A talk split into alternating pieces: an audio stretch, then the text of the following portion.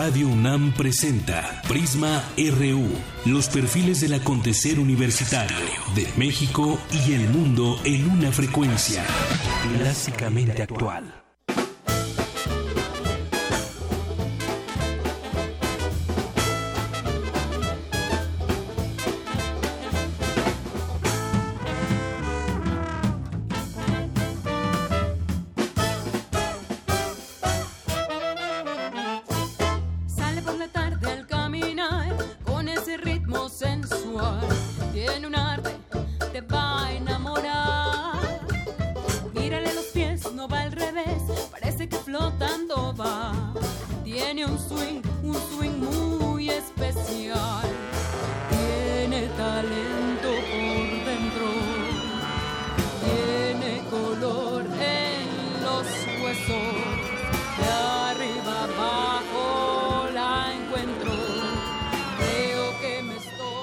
Buenas tardes. Gracias por acompañarnos hoy aquí en Prisma RU por Radio UNAM en el 96.1 de FM y en www.radiounam.unam.mx. Mi nombre es Deyanira Morán. Bienvenidos sean todos ustedes a este espacio. Iniciamos en la música con Calacas Jazz Band. Eh, Estamos escuchando la canción que se llama La Calaca de este su disco Nuevos Retros.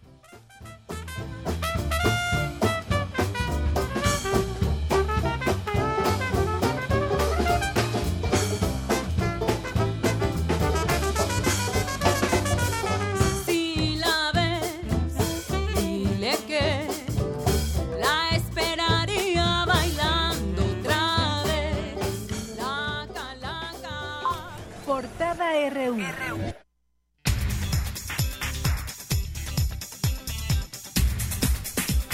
E iniciamos este primer día de noviembre con mucha información. Hoy en nuestra portada universitaria, la Facultad de Odontología de la UNAM dispone de espacios de realidad aumentada que brindan herramientas tecnológicas de visualización para la formación de sus estudiantes. Sobre ello, habla el director de la entidad universitaria, José Fernández Pedrero. Estamos tratando de hacer uso de herramientas que ya existen digitales y sacarles provecho para enseñarles a los odontólogos, creando programas que son únicos. En eso podríamos decir que sí son de nosotros y que son únicos, es verdad. Hay universidades que están trabajando muy fuerte, por ejemplo en los Estados Unidos, pero también hay que recordar que en los Estados Unidos son colegiaturas de 40 mil dólares anuales y que no son más de 60 alumnos en toda la universidad. Aquí es cero pesos y son 3.300 alumnos. Entonces, esa tecnología aplicada verdaderamente se refleja en la población.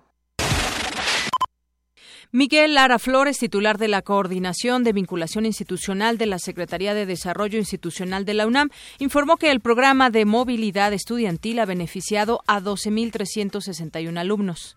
Las solicitudes que en estos 12 años hemos tenido, cerca de 18 mil, y los estudiantes que han hecho su movilidad, tenemos 12.361. Hay que recordar que es el nivel de licenciatura y posgrado, así como para la elaboración de tesis, para lo que se hace esta movilidad, y para, obviamente, para investigación en los dos niveles del posgrado. Héctor Guerrero Bobadilla, académico de la Facultad de Ingeniería de la UNAM, desarrolló un disipador sísmico para proteger edificios. El prototipo capta la fuerza del evento y evita que la estructura reciba todo el impacto. Un joven de Estados Unidos recupera el tacto con un implante cerebral. Mi compañera Cindy Pérez nos tiene un adelanto de esta información. Buenas tardes, Deyanira y auditorio de Prisma RU. El sentido del tacto nos permite tener estímulos sensoriales. Recientemente se dio a conocer que el tejido neurocerebral se regenera. Los detalles más adelante. Gracias. Y en nuestra portada nacional del día de hoy, de enero a octubre, se han registrado 9.103 homicidios culposos. De mantenerse esta tendencia, el 2016 se ubicará como el año más sangriento en lo que va de la administración. El fiscal de Guerrero, Javier Olea, dijo que los asesinos de los dos militares levantados el sábado pasado en Acapulco están plenamente identificados. Sin precisar cuáles, el secretario de Gobernación, Miguel Ángel Osorio Chong, indicó que seis estados no hacen lo suficiente para combatir la delincuencia. Los cuatro hombres asesinados ayer en la carretera México-Toluca ya habían cometido varios asaltos. Esto lo aseguró Odilón López, presidente de la Cámara Nacional de Autotransporte de Pasaje en el Estado de México. Reformar la aportación de armas generaría más violencia, aseguran los expertos, aunque algunos ciudadanos están de acuerdo. A continuación, mi compañero Isaí Morales nos tiene un adelanto de esta información. ¿Qué tal, Deyanira? Muy buenas tardes. En días pasados, el senador panista Jorge Luis Preciado propuso ante la Cámara Alta una iniciativa para reformar el artículo 10 de la Constitución, a fin de que los mexicanos porten armas de fuego para su seguridad y legítima defensa en sus automóviles y negocios. En un momento, más información. Gracias. Integrantes de la comunidad lésbico-gay rechazaron las disculpas del cardenal Norberto Rivera por sus alusiones ofensivas. José Manuel Mireles, ex líder de las autodefensas de Tepalcatepec, será trasladado del penal de máxima seguridad de Hermosillo, Sonora, a otro similar en Tepic, Nayarit. Presidentes municipales de Veracruz exigieron al gobierno estatal la entrega de dos mil millones de pesos correspondientes al pago de participaciones federales. La PGR informó que personal de la Policía Federal ingresó a un rancho ubicado en Chiapas para buscar al gobernador con licencia de Veracruz, Javier Duarte, pero no fue localizado. El INEGI informó que en México la esperanza de vida creció a 75 años, un años, eh, proyección superior a la de 2015 que se ubicó en 74.9 años. Hoy en nuestra portada de Economía y Finanzas, a partir de hoy las tarifas de energía eléctrica para el sector industrial aumentarán entre 5.6 y 7.2% y para el comercial entre 3.3 y 5%. El INEGI informó que la economía mexicana creció en 1% durante el tercer trimestre de 2016 respecto al trimestre anterior. Sin embargo, el crecimiento es el menor registrado en los últimos tres años. Especialistas en economía consultados por el Banco de México ajustaron su previsión del Producto Interno Bruto de 2.13 a 2.07%. El Gran Premio de la Fórmula 1 en México dejó una derrama de 167 millones de dólares, informó la Secretaría de Turismo.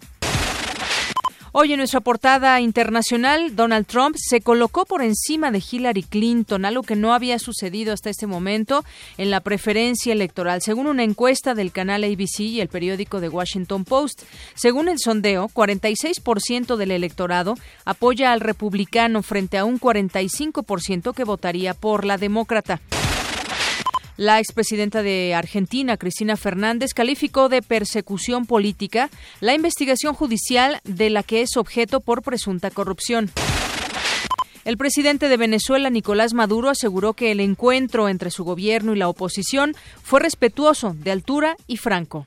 Lo que he recogido del informe que me dio la comisión, encabezada por el compañero Jorge Rodríguez, de las impresiones que me transmitió el monseñor Cheli, y las impresiones que me transmitió el expresidente Rodríguez Zapatero es que la reunión fue respetuosa, fue de altura, fue franca y los temas que surgieron y la metodología de trabajo fue acogida, eh, digamos, eh, como, como un elemento positivo a ser realizado.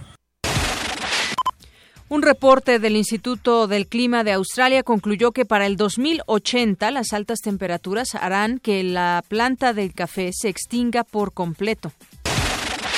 Para el año 2030, el cáncer cobrará la vida de 5.5 millones de mujeres anualmente, lo que representa 60% más que en 2012, según un informe de la Sociedad Estadounidense del Cáncer.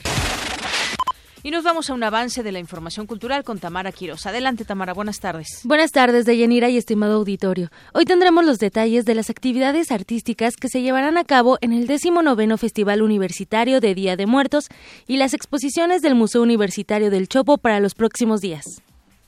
Gracias. Y nos vamos ahora con Eric Morales. Adelante, Eric, buenas tardes. Hola Deyanira y amigos de Prisma RU. Hoy hablaremos del partido entre los Pumas CU y las Águilas Blancas del Politécnico, el cual se realizará a puerta cerrada. Además, el Club Universidad es el segundo equipo más popular en la Ciudad de México. Le contaremos todos los detalles. Y esta noche los indios de Cleveland podrían coronarse en la Serie Mundial. Esta y otra información más adelante. Gracias, Eric. Campus RU. Es la una con 13 minutos y vamos a arrancar con nuestro campus universitario, con nuestro campus RU de este día de las investigaciones y todo lo que se lleva a cabo en los diferentes campus de nuestra universidad. ¿Sabía usted que las arañas tienen la capacidad de escuchar? Mi compañera Cristina Godínez nos eh, preparó la siguiente información. Adelante, Cristina. Buenas tardes de Yanira y auditorio de Prisma RU. Los arácnidos son fundamental en el equilibrio ecológico del planeta porque son depredadores de los artrópodos, lo que incide en el control de la población de insectos nocivos para el ser humano. Las arañas son capaces de detectar las vibraciones a través de las tricobotrias, una especie de vellos o sedas alargadas que se localizan en sus patas. Es la bióloga Dariana Guerrero Fuentes, del Instituto de Biología de la UNAM, quien nos explica para qué sirve detectar los movimientos. Son capaces de detectar vibraciones, que son las del aire o mecánicas, precisamente con unas sedas especiales que se denominan tricobotrias y que se encuentran a lo largo de las patas. Dependiendo del tipo de araña que sea, por ejemplo, pues si son aquellas que tejen redes o son aquellas que corren, bueno, estas sedas se van a modificar. También me gustaría comentar que esta, este tipo de sedas no solo se limita a recibir vibraciones, que más que el oído yo diría que es una especie de tacto, sino que también existen otras que son capaces de percibir moléculas como feromonas para que ellas sepan justo dónde podrían encontrar, por ejemplo, una pareja potencial. Según los tipos de seda, los taxónomos pueden identificar el género, la familia e incluso la especie a la que pertenecen detalló el especialista quien también colabora en la Colección Nacional de Arácnidos de la UNAM. Ahora bien, el hecho de que tú descubras cómo funciona este mecanismo por el cual una seda es capaz de percibir un estímulo, ya sea mecánico como una vibración, y con eso poderte orientar espacialmente o saber que está frente a una presa o un posible depredador, pues no solo tiene importancia evolutiva, sino que abre la puerta a estudios de tipo físico-biológicos o mecánicos para justo tratar de entender cómo funcionan estas sedas y cómo pasarlo, no sé, a ciencias como la robótica o algún, algún uso que nosotros podamos darle. A nivel mundial existen más de 92 mil tipos de arañas, de las cuales 5 mil son localizables en México. Salvo reducidos casos como la violinista o la viuda negra, peligrosas para los humanos, las demás son inofensivas y juegan un papel muy importante en el control de insectos. Este es el reporte. Buenas tardes.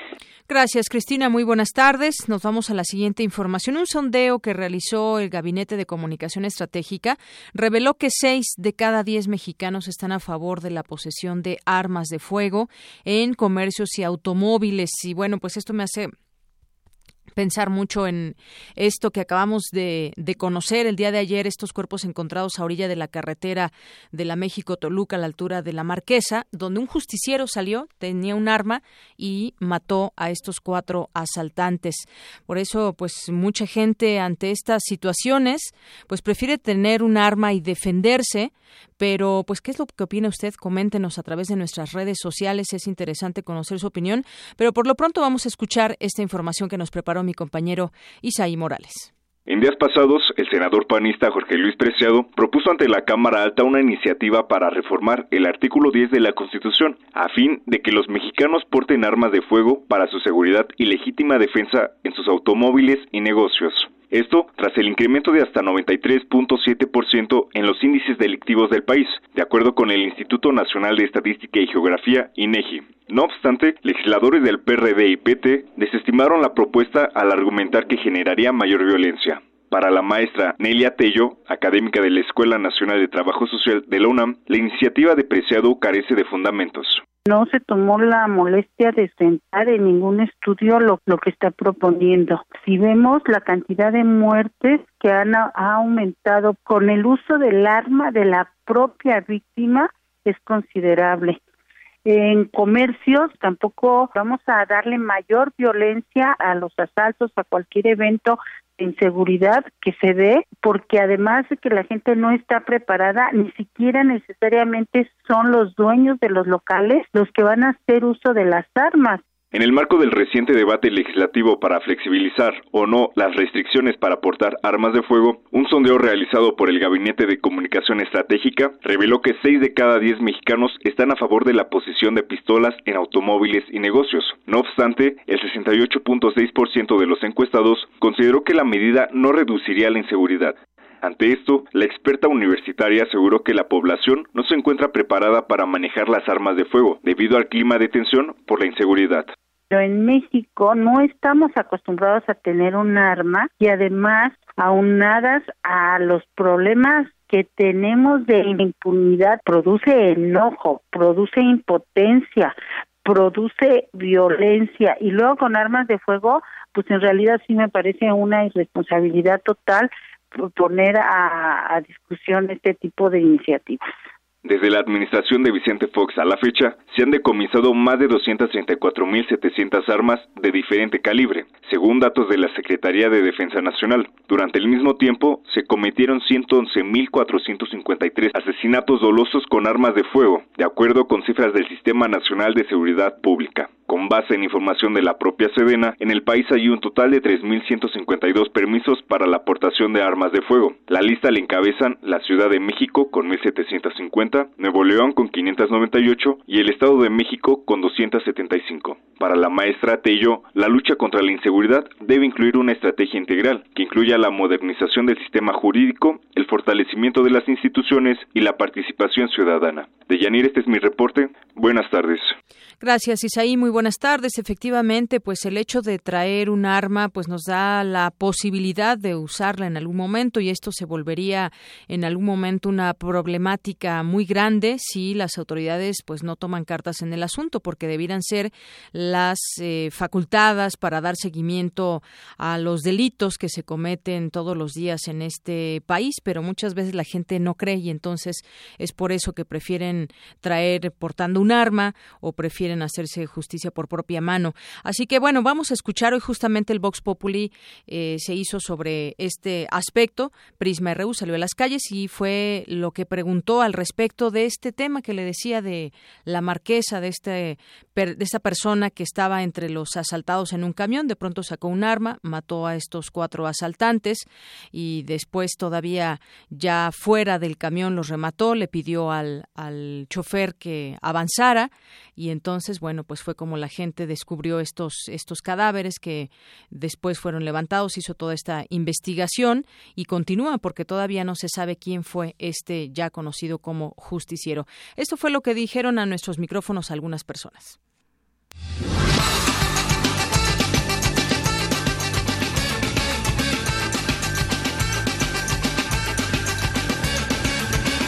Pues mira, es lo que nos está orillando el gobierno a, que la demás gente esté haciendo.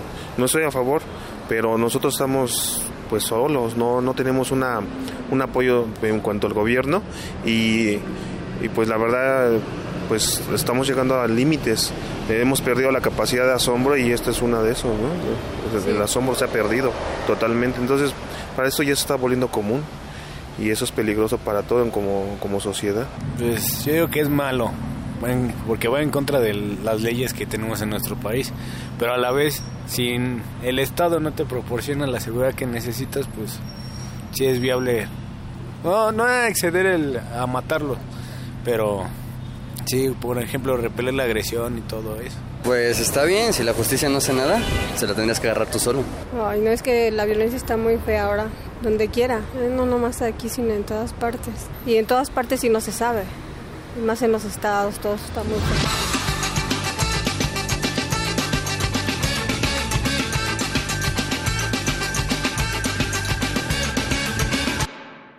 Por cierto que ayer un periodista que acudió rápidamente a este sitio y al intentar hacer su trabajo pues tuvo ahí problemas con las autoridades que no le permitieron llevar a cabo este trabajo y bueno, preferían que, que se fuera en vez de tomar las imágenes que pues eran parte de la noticia de ayer, que por cierto también estos los maleantes tenían entre sus ropas una pistola, una pistola falsa, navajas, motivo por el cual no hicieron frente a su agresor y por el contrario trataron de bajar lo más rápido posible tras rematarlos. Recogió algunos morrales en los que se encontraban dinero, carteras, teléfonos celulares y demás objetos de lo que se habían llevado. Pues esto fue lo que sucedió ayer, que dábamos cuenta de esta información. No se tenían más datos, sin embargo, eh, ya por la tarde, noche, se lograron recabar estas informaciones que dan cuenta de que fue una persona que les disparó a estos asaltantes.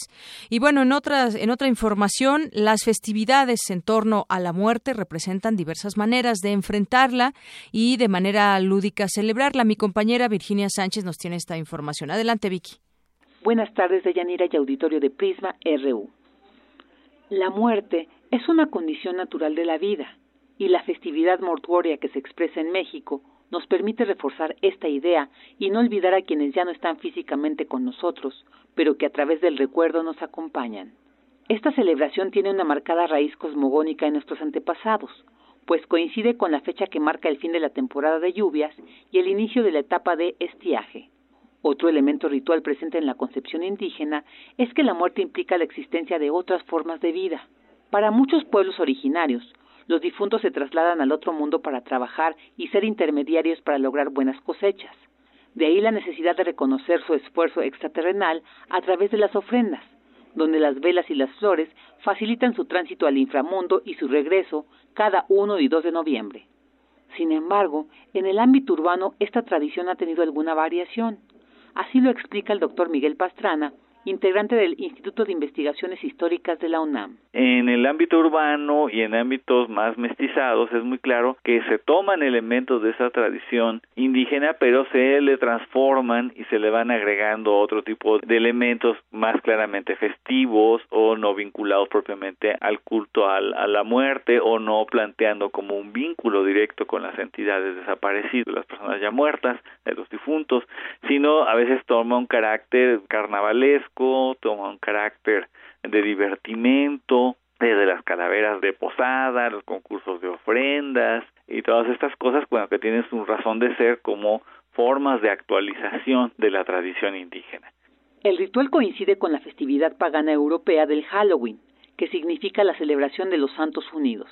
Pastrana asegura que a pesar de esta marcada influencia, sobre todo en las ciudades, en nuestro país predomina la celebración tradicional de muertos, con características propias que se tornan inquebrantables en pueblos y comunidades. El Día de Muertos nos permite un espacio social donde todos podemos recordar a estas personas, podemos dedicar un poco de nuestro tiempo a ellos, hacerlo de una manera lúdica, porque es la única manera de no quebrarse ante la muerte y ante la idea de la propia muerte, pues es ser lúdico, no hay otra manera de, de solucionarlo. Entonces, en ese sentido, yo creo que Halloween más bien ha sido devorado y adaptado a las necesidades de la festividad del Día de Muertos, de esa situación, más que propiamente perderse. A menos eso es mi sentir. Sin embargo, y contrario a lo que se piensa, la celebración no es una actividad que compartan todas las comunidades indígenas.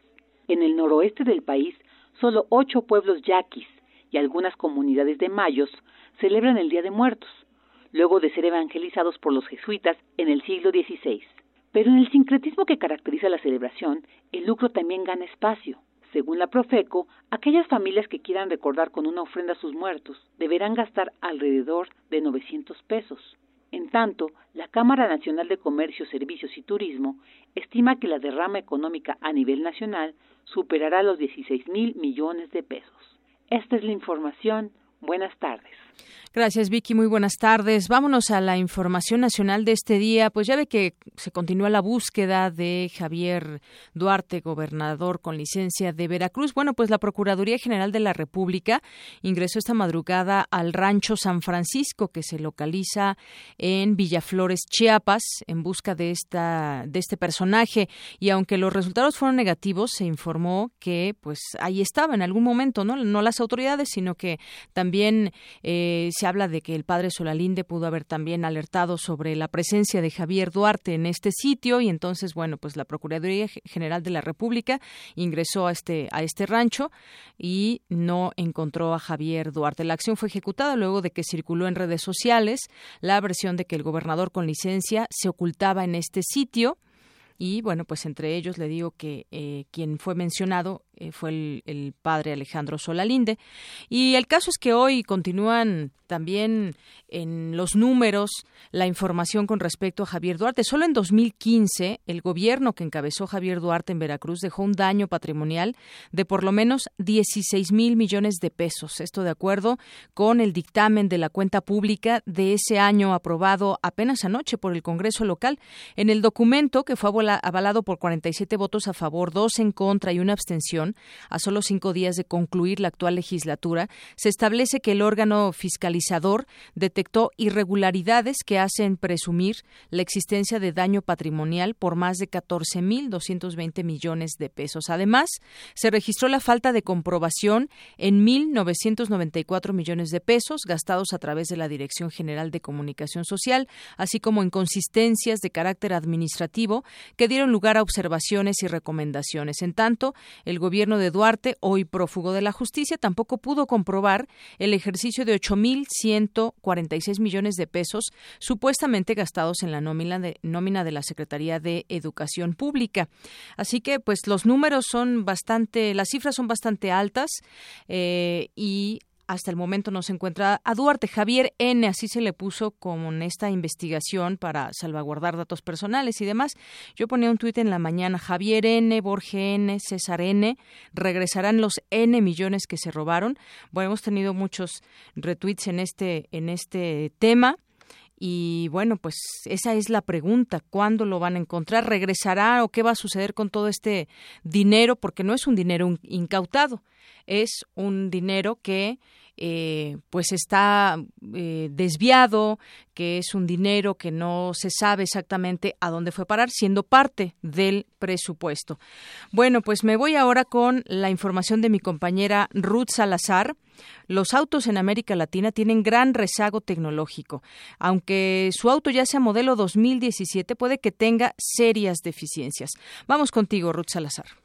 Hola, ¿qué tal, Deyanira? Buenas tardes. Te informo que es posible que los automóviles que se venden en América Latina tengan hasta 20 años de retraso en estándares de seguridad, destacó un informe del Banco Interamericano de Desarrollo. El estudio concluye que los fabricantes venden en los mercados emergentes los mismos modelos que en Europa y Estados Unidos, pero con peores condiciones de seguridad, y que de evitarse esta acción se podrían prevenir hasta 40.000 muertes en accidentes de tráfico en Chile, Argentina, México y Brasil en los próximos 15 años. Para Miriam Telles Ballesteros, directora del Centro de Fomento de la Educación de Operarios del Transporte Público, los fallecimientos en accidentes automovilísticos se podrían evitar de una forma más efectiva con una mejor educación vial. Los sistemas tecnológicos son muy buenos, son de gran ayuda. Yo no, de ninguna manera podría decir que, que la tecnología en los vehículos no ha ayudado a salvar vidas. Por supuesto que sí. Y también los materiales que ahora utilizamos.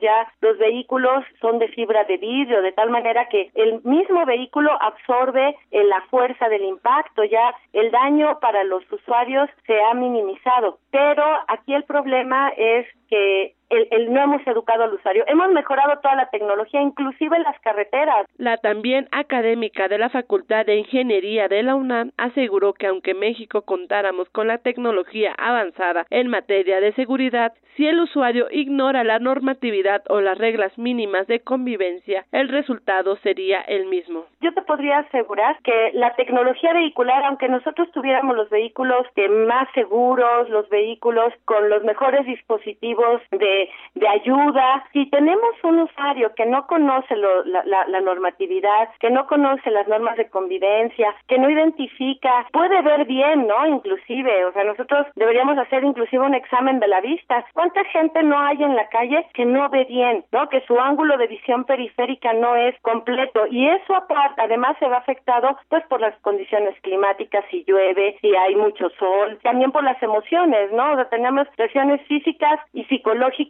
que afectan la conducción. Entonces, todos los que, que vamos a manejar un vehículo deberíamos estar capacitados para poder utilizarlo porque pues es, es una herramienta, ¿no? Para, para la movilidad y como tal la deberíamos ver. Cada año en América Latina 130 mil personas pierden la vida en siniestros de tráfico. Con el objetivo de revertir esta situación, la ONU impulsa un plan de presión a los gobiernos de la región para que endurezcan su legislación, pues estima que al elevar los estándares de seguridad, la cifra disminuirá considerablemente. De acuerdo con Telles, las autoridades también deberían endurecer el proceso para obtener la licencia de manejo, con pruebas más rigurosas. También sería necesario incluir exámenes de la vista, de mecánica básica e incluso psicométricos. Hasta aquí el reporte de Yanira. Gracias, Ruth. Muy buenas tardes. Pues sí, efectivamente, por, ejemplo, por ejemplo, en el caso de México, por lo menos aquí en la Ciudad de México, difícilmente se hace un examen de manejo para que te den una licencia y que sepas todo lo que contiene o a grandes rasgos el reglamento de tránsito y cómo debes conducirte, conducir tu automóvil y conducirte tú en, en, en las calles de la Ciudad de México, una ciudad complicada muchas veces por el número de automóviles que circulan diariamente en las calles. Bueno, y continuamos con la información, pues octubre ha sido hasta momento el mes más violento en cuatro años. De enero a octubre de este año se han registrado 9.103 asesinatos. La cifra ya superó la de, la de todo el año pasado, que fueron 8.393 casos, pues en 10 meses se ha perpetrado un promedio de casi 30 muertes violentas cada día. Y de mantenerse ese ritmo en los homicidios, 2016 se ubicará como el año más sangriento en lo que va del sexenio actual y de los gobernadores en funciones o que recién dejaron su cargo, pues rondarán los 11.000 delitos que superarán por mucho los 7.993 casos del año 2014 o los 10.095 de 2013.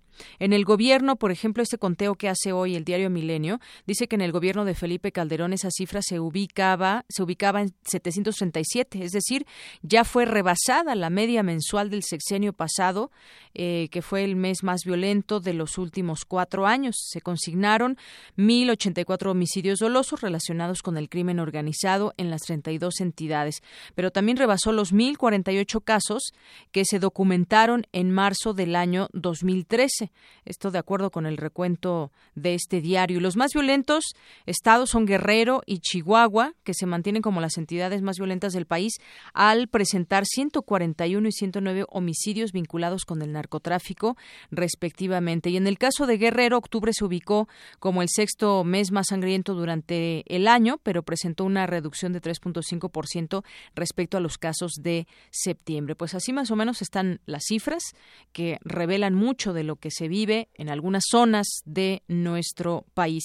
Y aunado a ello, pues están las declaraciones del secretario de Gobernación Miguel Ángel Osorio Chong, que sin decir el nombre de los estados, dijo que hay seis estados que incumplen su tarea para dar seguridad a sus habitantes. Este tema de seguridad, en, en este tema el gobierno federal y los estados dijo tienen que o tenemos que trabajar de manera coordinada, de lo contrario no habrá capacidad de resolver los problemas. Esto lo aseguró el secretario, quien señaló que son seis los estados que tienen grandes problemas de seguridad y no hacen lo que les corresponde en materia de seguridad. Esto lo dijo en la inauguración del complejo metropolitano de seguridad pública en el municipio de Cuautlancingo, allá en Puebla, y dijo que si en los gobiernos anteriores las instituciones federales no estaban coordinadas, los esfuerzos estaban dispersos y hoy hay un gabinete de seguridad que se reúne, que hace estrategias que le sirven a todo el país de manera unida, eh, uniforme y en su conjunto, que pues de nueva cuenta un discurso que contrasta con la realidad,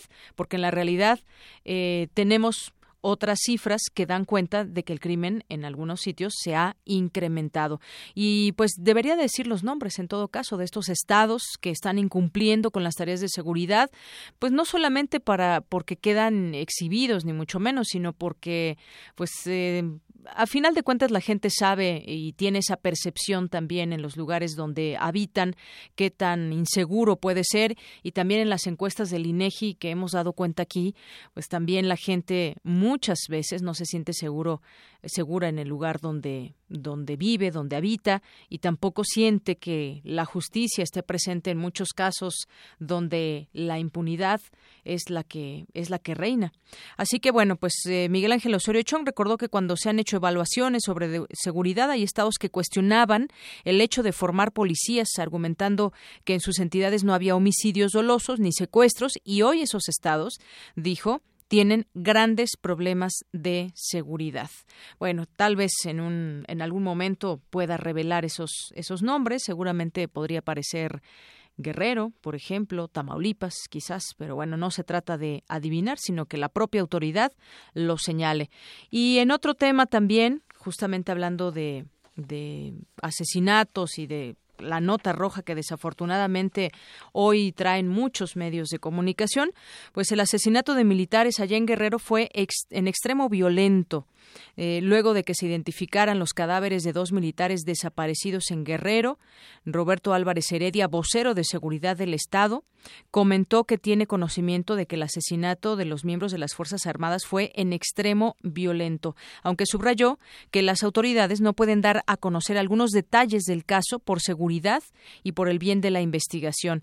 También dijo que la manera en que en que el método con el que fueron privados de la vida los militares fue muy violento, dijo, y eh, tampoco se conocen a detalles todas las circunstancias de este crimen. crimen. Según informaron, eh, dada a conocer eh, la información de ayer, los militares se encontraban pues en su tiempo libre habían asistido a un curso de actualización de paracaidismo en la base aérea militar número uno número 7, perdón, cuando fueron ultimados. Ahí el vocero declaró que, según las investigaciones, los militares se trasladaron al mercado central del poblado para comprar artículos de carácter personal y para comer. Y según declaraciones, pues en este sitio, que es en pie de la cuesta específicamente, hay muchos grupos de la delincuencia que prácticamente han tomado el control de este mercado a través de la extorsión, delito que podría estar relacionado al caso. El funcionario explicó que unos días antes, en esta zona, se había llevado a cabo un operativo para invitar a los comerciantes a denunciar actividades de extorsión y que es probable que la muerte de los hombres haya sido un mensaje de los delincuentes para reclamar su control sobre la zona. Pues terrible. Así las cosas en este, en este lugar donde, en este mercado que se encuentra en pie de la cuesta, el crimen organizado tiene pues controlada esa zona. Al ver que eran militares, pues posiblemente ese haya sido el móvil para levantarlos o secuestrarlos. Y bueno, hay otro tema que vamos, vamos a ir. Eh, vamos a ir también comentando. Ayer ya platicábamos al respecto de lo que dijo el cardenal Norberto Rivera en torno a los eh, a los homosexuales y al referirse a ellos donde decía que pues les pedía perdón a nombre de él y a nombre de la arquidiócesis si se pudo haber ofendido a alguno de ellos pero ya hay respuesta y los integrantes de la comunidad de la diversidad sexual rechazaron estas disculpas del cardenal Norberto Rivera y demandaron que sea la Secretaría de Gobernación la que proceda ante las quejas que se han presentado contra la jerarquía eh, católica por los mensajes homofóbicos. Además, solicitaron que esas disculpas vayan acompañadas con acciones y que desaparezca ese grupo que se llama Courage Latino, a través del cual la Iglesia pues trata, y hay que decirlo entre comillas, curar a los homosexuales, porque esto como sabemos, no es ninguna enfermedad. Bueno, para platicar de ese tema ya tengo la línea telefónica y le agradezco mucho nos tome esta llamada aquí en Prisma RU de Radio UNAM. Antonio Medina, secretario de Diversidad Sexual del PRD y activista por los derechos de los homosexuales. ¿Qué tal, Antonio? Muy buenas tardes. ¿Qué tal? Muy buenas tardes, Deyanira, muy aquí en la Ciudad de México. Muy bien. Bueno, pues yo comentaba un poco al respecto de este tema y esta disculpa que se pide por parte de la de este jerarca católico, una disculpa por si los llegaron a ofender, pero sin embargo, por otra parte, pues parece ser que siguen viendo la homosexualidad como algo como algo muy extraño. ¿Qué te qué te qué opinión te merecen sus disculpas? Sí, mira, yo lo yo considero que es una disculpa hipócrita que no no es el resultado de una reflexión ni de una ni de un análisis de esta institución religiosa sobre la postura que han tenido durante muchos siglos, de hecho, hay que decirlo, y que en los últimos años, con los avances democráticos, pues ellos se han quedado rezagados al oscurantismo que, que, que, que pues se, se hizo durante tantos siglos, vamos, ¿no? Entonces, ellos tienen una postura beligerante en el discurso, han ofendido demasiado, no nada, no, no en este momento nada más. Recordemos los años 80 cuando el SIDA este, impactó terriblemente y, sigue impactando de alguna manera a la comunidad homosexual. Este, en, su momento, jerarcas de la iglesia, eh, aún Norberto Rivera consideraron que era un castigo de Dios, ¿no? El SIDA y hicieron declaraciones en aquellos tiempos terribles, lapidarias, de Carlos Monsiváis. Entonces, eh, no, yo no les creo, yo en lo particular te lo digo como secretario nacional del PRD, pero hemos recogido la opinión de muchos compañeros activistas que, como bien planteabas en el adelanto, pues han eh, hecho denuncias ante la Secretaría de Gobernación. Nosotros mismos tenemos una denuncia y estamos a punto de, tener en contra de la homofobia generada desde los espacios religiosos por líderes de la Iglesia Católica. Oh, Entonces estamos en un proceso que ya muy pronto estaremos dando a conocer de una denuncia en contra de la jerarquía, pero igual que las ONGs, nosotros creemos que hay que apostarle también a que Gobernación haga su trabajo, defender la laicidad del Estado mexicano, que es lo que queremos y que ponga en su lugar a los jerarcas, que es en el espacio de la fe, el espacio de las iglesias, en el espacio de la vida pastoral de las iglesias, no que intervengan en política porque esa función la tiene la sociedad en su conjunto y el gobierno. Oye, y yo te quisiera preguntarte, aprovechando que estamos contigo platicando, Antonio, sobre este tema de, de este grupo Courage Latino que pues eh, forma parte de la iglesia y bueno, ahí reúne a grupos homosexuales y entonces pues intenta entre esas pláticas tratarlos de curar. ¿Tú sabes algo, mm, un poco más detalles sobre esto? Cuéntanos, compártenos. ¿Cómo no? Y te lo digo además con conocimiento de causa. Hace una década más o menos en el suplemento letra este de la jornada donde colaboraba. Un compañero nuestro se infiltró a esto a este grupo de cobras latino para hacer un reportaje. Se publicó en la jornada hace como 10 años más o menos en donde pues vimos qué es lo que les hacen a estos jóvenes cómo los persuaden cómo los hacen sentirse culpables cómo hay una un, daño psicológico, un daño en su salud mental, haciéndolos sentir que, son indignos de ser seres humanos este, con una orientación sexual diferente.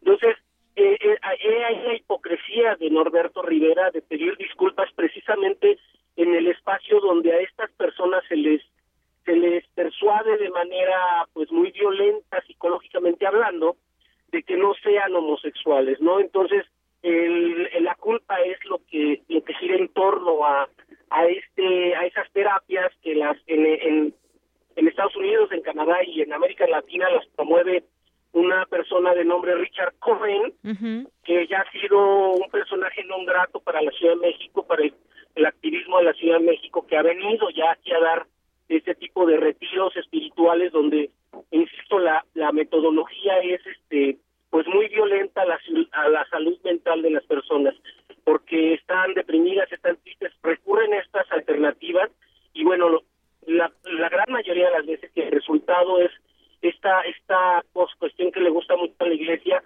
que la gente se, sea, se sienta se, eh, se sienta culpable de lo que es y a partir de ahí eh, normar sus conductas, no es una forma de, de dominar los deseos y estas cosas, Creemos que es una violación a los derechos sexuales y reproductivos de las personas, a su derecho intrínseco a hacer lo que lo que quieran ser. Y bueno, para la Ciudad de México este individuo en el movimiento de la diversidad sexual ha sido declarado no grato para nuestra ciudad. Y, y en otros lugares de hecho se han prohibido ese tipo de reuniones del Cobra Latino. digo, y ahí es lo, la hipocresía de Norberto Rivera en ese espacio de, sufrimiento, diría yo, de estas personas, pide disculpas, ¿no? Entonces, para quien no conoce, no sabe, pues no no entiende, pero quienes ya sabemos de qué se trata el Cobra Latino, es este, para nosotros es una burla de Norberto Rivera, ¿no? Entonces, sí. ojalá Gobernación eh, nos haga caso, eh, actúe como debe ser, con base en un Estado laico que somos y reivindicar nuestras libertades a partir de la laicidad del Estado mexicano. Muy bien. Ese courage latino, pero también hay pues el courage internacional, ¿no? Que, que como decías, está operando en Estados Unidos y en Canadá. Es decir, en pocas palabras, pide perdón la iglesia, consideras, pero piden que se eh, que se mantengan castos y que se mantengan alejados de todas estas, eh, digamos, tipo de relación que mantienen los homosexuales. Es decir, por una parte piden perdón, pero por otra tampoco se involucran en el tema mucho, por lo que se deja ver. Sí, no, y la verdad, este nuestro reportero que en aquel tiempo fue a una a un retiro de este tipo es Cristian Rea Iscareño que, que, anda haciendo una maestría por en algún lado. Sí. este él él entró porque de hecho él tuvo formación religiosa y él quería entrar a ver. Y bueno salió espantado de, de, cómo persuaden a los a los a las personas hombres y mujeres que van ahí. Muchos jovencitos que no que van en contra de su voluntad los llevan los papás a como a curarlos por decirlo de alguna manera y el daño que les causan es mucho mayor al que al beneficio que pueden tener. Muy bien. Bueno, pues ahí está el tema. Por una parte piden perdón, pero también piden que se curen y se y se mantengan castos, que es lo que lo que lleva a cabo este grupo en esas pláticas y que como ya nos comentabas, pues han tenido testigos de lo que ahí se dice y se platica y una mala, muy mala orientación que se le da a las personas que están pasando muchas veces por momentos difíciles. Pues Antonio Medina, como siempre, un gusto platicar contigo. Muchas gracias y muy buenas tardes. Hasta luego, buenas tardes. Antonio Medina, secretario de Diversidad Sexual del PRD y activista por los derechos homosexuales.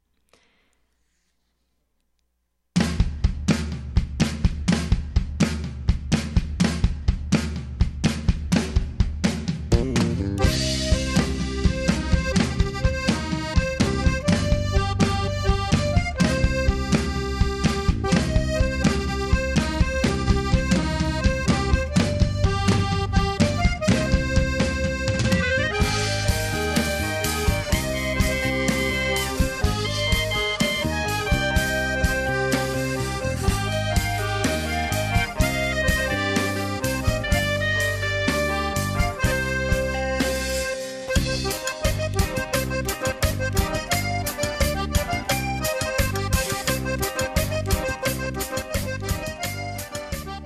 Bien, pues ya está aquí con nosotros Tamara Quirós, que nos trae la cultura para el día de hoy. Tamara, adelante. Deyanira, muy buenas tardes y estimado auditorio. ¿Qué tal esa canción para agarrar ritmo en este día? Para bailar un poco con el esqueleto, ¿no? O bailar nuestro propio esqueleto. Exactamente. Fíjate que, bueno, para los mesoamericanos, la muerte era solo la conclusión de una etapa de vida que se extendía a otro nivel. Una práctica común era honrar a sus dioses con un altar de cráneos de personas sacrificadas, generalmente cautivos de guerra, llamado Zompantli y o gradería de cal y piedra.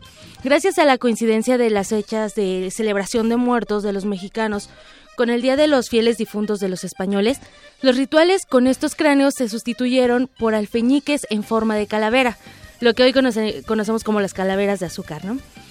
En Toluca hay un museo dedicado a la elaboración de figuras de azúcar, esta azúcar cocida y actualmente se lleva a cabo la exposición de venta, la exposición y venta de estos dulces en los portales del centro toluqueño.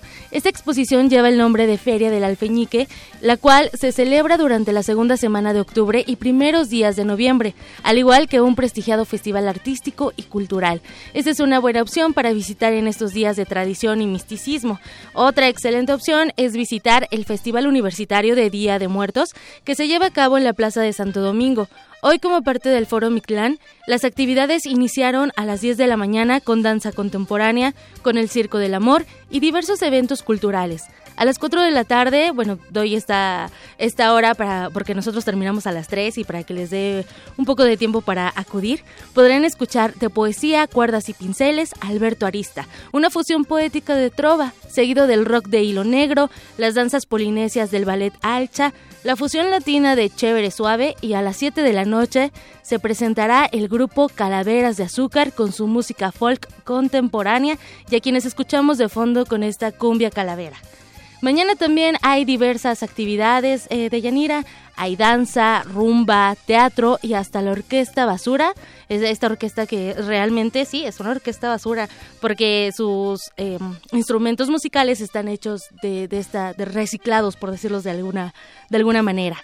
Entonces, amigos, hay que darse un momento en la vida para disfrutar de estos eventos en Santo Domingo, en la Plaza de Santo Domingo. La entrada es totalmente libre. Y además mañana mucha gente descansa, es día de asueto para muchos, entonces tendrán oportunidad de, claro. De recorrer la ciudad con menos tráfico, espero yo. Es un excelente pretexto, ¿no? También uh -huh. para muchos niños eh, se disfrazan de, de, calaveritas o, bueno, el, el sincretismo cosa. también que del que hablaba sí, Virginia Sánchez en su nota, también es parte de esto, ¿no? Y bueno, es una celebración y un uh -huh. buen pretexto. Así es. Bueno, nos escuchamos más tarde. Claro que sí. Gracias.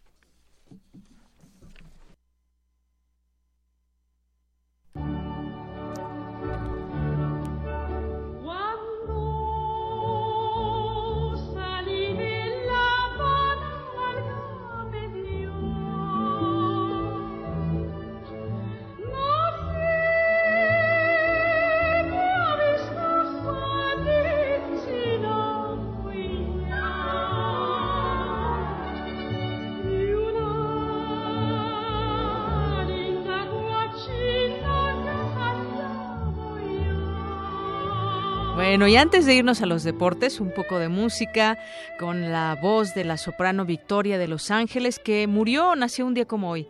Nació un día como hoy, pero de 1923.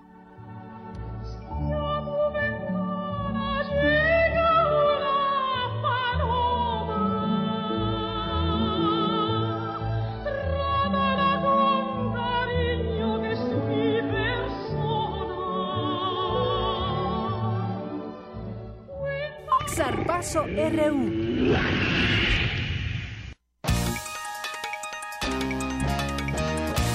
Ahora sí, vámonos a los deportes con Eric Morales. Adelante, Eric.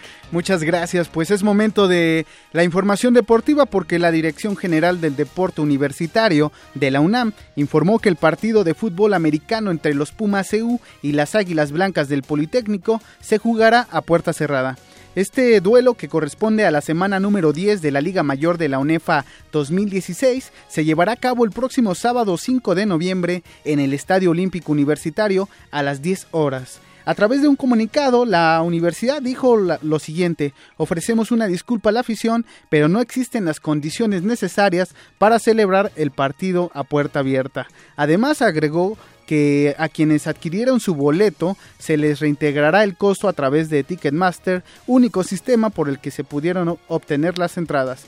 Y pueden pedir informes al teléfono 53 25 9000. En otra información, con base en una encuesta del periódico Reforma, el Club Universidad Nacional es el segundo equipo más popular en la Ciudad de México. Contrario a lo que se creía, el equipo de la UNAM tiene mayor preferencia por parte de los aficionados que las Chivas del Guadalajara. El América tiene el 24% de la simpatía de la afición, le siguen los Pumas con el 22%, mientras que las Chivas y Cruz Azul tienen el 19 y 15% respectivamente. En este torneo Apertura 2016, las Águilas tienen el mejor promedio de entrada a sus partidos como local con 37.666 personas por juego, le sigue el conjunto felino con 24.714 aficionados por encuentro y finalmente está Cruz Azul con 16.428 personas por partido. Bueno, la pues afición debe ser de calidad, no de montón, ¿eh?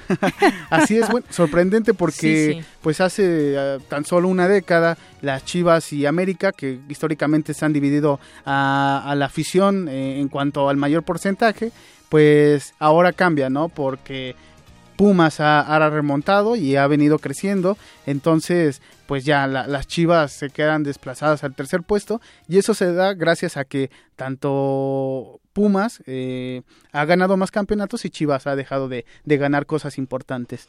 Entonces, pues ahora Pumas en, la Ciudad de México tiene mayor fuerza y está tan solo dos puntos de eh, en la encuesta de, América, ¿no? Que sigue teniendo pues la, la preferencia en general, pero como dices, bueno, Pumas viene viene muy bien haciendo cosas importantes durante los, recientes años que lo han llevado a tener esa preferencia en el público. Así es, ha crecido la afición Puma en los últimos años y yo creo que pues seguirá creciendo. Sí, sin duda, sin duda. De todos los, los equipos, pero bueno, en particular, pues ya sabes, aquí traemos la camiseta bien puesta. Así es, y pues recordar que para los, los aficionados lo atractivo es que pues irle a un equipo ganador, ¿no? Entonces, pues, si, si los... Oye, entonces en Cruz Azul han ido perdiendo... Sí, así es, ha, ha disminuido su, su afición.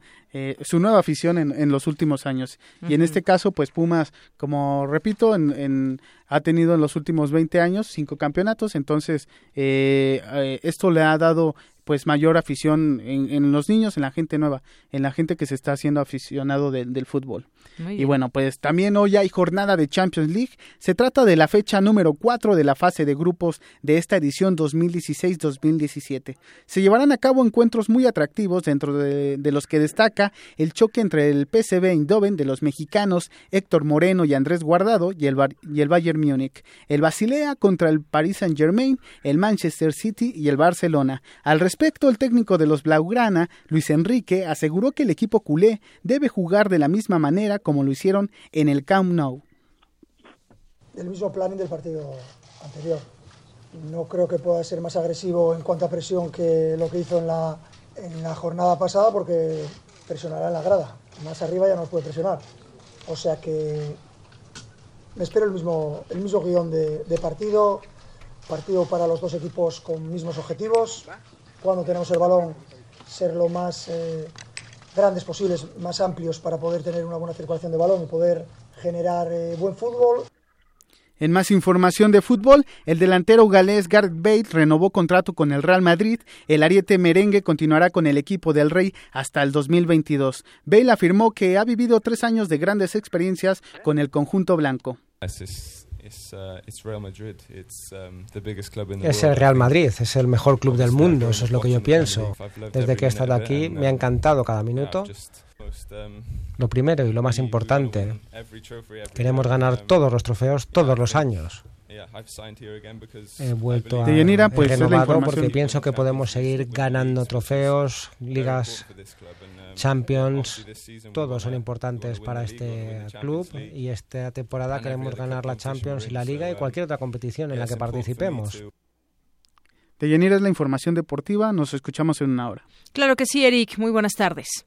Y bueno, pues ya tenemos en la línea telefónica y agradecemos mucho que nos tome la llamada a Miguel Ángel Yunes Márquez, presidente municipal de Boca del Río, Veracruz, porque pues hoy amanecemos como los últimos días, en algunas notas, colapsan decenas de ayuntamientos en Veracruz. Le saludo con mucho gusto, Miguel Ángel Yunes Márquez. Buenas tardes. Muy buenas tardes, gracias por la llamada. ¿Qué es lo que está pasando en el caso específico de Boca del Río Veracruz? Bueno, eh, nosotros somos un municipio mediano, te podría decir. No hemos sufrido tanto este tema porque eh, tenemos una recaudación propia importante, pero eh, el recurso que se nos ha retenido, que ya asciende a los 345 millones de pesos, es recurso extraordinario, es recurso adicional que se pudo negociar el año pasado para lo que es el presupuesto de egresos de la Federación del 2016 y que serviría para obras importantes para nuestra ciudad, sobre todo obras sociales. Eh, hay una cantidad importante de colonias irregulares todavía que logramos recursos para poder urbanizar, para que esa gente que nunca ha tenido servicios ahora tenga agua, drenaje, guarniciones, banquetas, pavimentos. Y bueno, pues eh, estas obras no se han podido hacer precisamente porque los recursos que venían etiquetados para, para hacerlas llegaron al Estado y pues simple y sencillamente se los robaron. Es dinero que legalmente le corresponde a Boca del Río, que nos los debieron de haber entregado a los cinco días de haber llegado al Estado, según la ley de coordinación fiscal, pero que nunca sucedió, se los robaron y ahora pues esas obras pues están sin, sin empezar. Se había anunciado también, eh, alcalde, sobre una reunión que habría con el, el el gobernador interino Flavino Ríos para pues dar cuenta para tratar de resolver este problema que aqueja a muchos municipios ahí en, en Veracruz. Finalmente pues eh, no llegó luego solamente invitaron a los del PRI qué fue exactamente lo que pasó y de qué manera se comunican ustedes ahora con el gobierno central pues desgraciadamente no hay comunicación. Eh, desde ayer que eh, se tenía la reunión planteada a las 12 del día y que el señor de manera grosera nos, nos plantó. este, tuvimos que hablarle nosotros a la una de la tarde para saber si venía o no y nos dijo que no venía porque no había la las condiciones de seguridad, cosa que de veras me da mucha vergüenza decir que un gobernador, aunque sea interino, pues tenga miedo de venir al Palacio de Gobierno y de venir a su oficina, ¿no? Cuando la realidad es que lo único que queríamos era platicar. Los alcaldes somos personas educadas que no le íbamos a hacer nada, la verdad y que y que lo único que tenemos interés es de resolver el tema. eh, los que menos quieren estar aquí tomando el palacio somos nosotros. Nosotros quisiéramos estar en nuestros municipios atendiendo las necesidades de la gente, pero bueno, pues estos eh, señores pues se han negado a dialogar. Eh, no hay solución para el tema y, y bueno, nosotros no vamos eh, a parar hasta, hasta que ellos puedan encontrarla y que, y que nos den los recursos al 100%. Así es, ya son casi 50 alcaldes donde se tiene este dato que pues no solamente están reclamando, sino pidiendo alguna solución al respecto, que han estado ahí muy atentos en el ayuntamiento y solo faltan 30 días de que concluya el sexenio, el Estado, no solamente algún municipio en especial, pues el Estado atraviesa por una severa crisis financiera, Javier Duarte no aparece y el propio gobernador Flavino Ríos pues admitió que necesita una pues un apoyo del gobierno federal. ¿Ustedes confían en que en 30 días antes de que llegue el nuevo gobernador se pueda dar solución a esto? Pues yo te diría que no es que confiemos, es que se tiene que dar solución porque nosotros no nos vamos a mover de aquí hasta que no la haya. a final de cuentas, algo que tenemos que resaltar, que ese recurso falta porque se lo robaron. Entonces, si ellos se lo robaron, si los desviaron, pues ahora que vean cómo lo regresan, porque es injusto que los veracruzanos tengamos que pagar por esto y que los mexicanos lo hagan también. Se habla de un rescate financiero por parte de eh, la federación, pero bueno, se me hace absolutamente injusto porque, porque los mexicanos van a pagar los platos rotos de una bola de corruptos.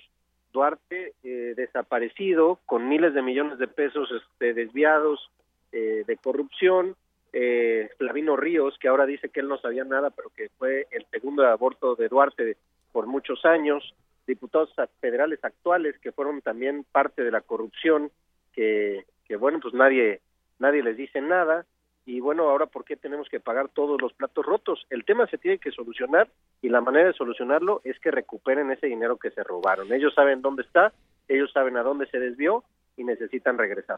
Por lo pronto no se van a mover ahí de, de la casa de gobierno, del palacio de gobierno. No, llevamos cinco días aquí, cuatro noches que hemos dormido en el suelo, literal, los alcaldes, pero te podría decir que el ánimo está más, eh, eh, está mejor que nunca, los alcaldes no se van a mover de aquí, están muy animados, ha venido muchísima gente de organizaciones sociales, ciudadanos en general, que vienen aquí a apoyar, a respaldar, porque todos están hartos no es un tema nada más de los alcaldes. Te puedo comentar que hay ahorita demandas de campesinos, demandas de atletas paralímpicos, eh, demanda de transportistas, demanda de jubilados, de maestros, de trabajadores del Poder Judicial. Realmente Veracruz está incendiado, es un problema social ya muy grave, es una tragedia humanitaria, los hospitales sin medicinas, no hay apoyos de ningún tipo y bueno, pues parece que, que, que hemos tenido que llegar a esto a un punto de quiebre para que alguien voltee a ver y que vea que este estado está colapsando. El gobierno federal debería de estar interesado en lo que está pasando porque Veracruz es un estado muy importante, tenemos 8 millones de mexicanos viviendo aquí, el 5% del Producto Interno Bruto del país se produce precisamente en Veracruz. Y si Veracruz colapsa, hay un riesgo grave de que, de que México pueda tener una afectación económica importante como país. Bien, bueno, pues el Palacio de Gobierno, que debería ser un lugar donde esté dando salida a todos los temas pendientes, el gobernador interino, no es así, no tiene un acercamiento con todos los presidentes municipales y yo creo que esto ha escalado también a un tema ya federal porque pues tendrán que ver cómo le dan su ayudada, así lo dijo él, necesitamos una ayudadita y sobre todo cuando hay en puerta también una nueva pues una toma de, protesta donde pues ya habrá otro gobernador que pues esté al frente de este gobierno tan terrible que dejó Javier Duarte. Pero bueno, nos mantenemos en comunicación. Por lo pronto, Miguel Ángel Yunes Márquez, muchas gracias por estos minutos con Prisma RU de Radio UNAM. Muchas gracias, buenas tardes. Hasta luego, muy buenas tardes.